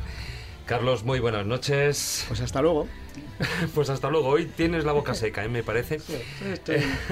Jesús, muy buenas noches. Pues muy buenas noches y recordar, amar significa respetar la libertad del otro.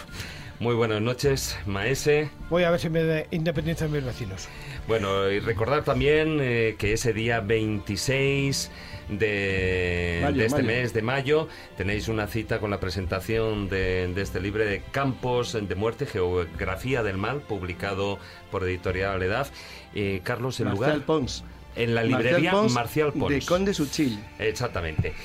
Bueno, pues hasta aquí ha durado el programa. Muchas gracias por acompañarnos durante estas dos horas, un día más.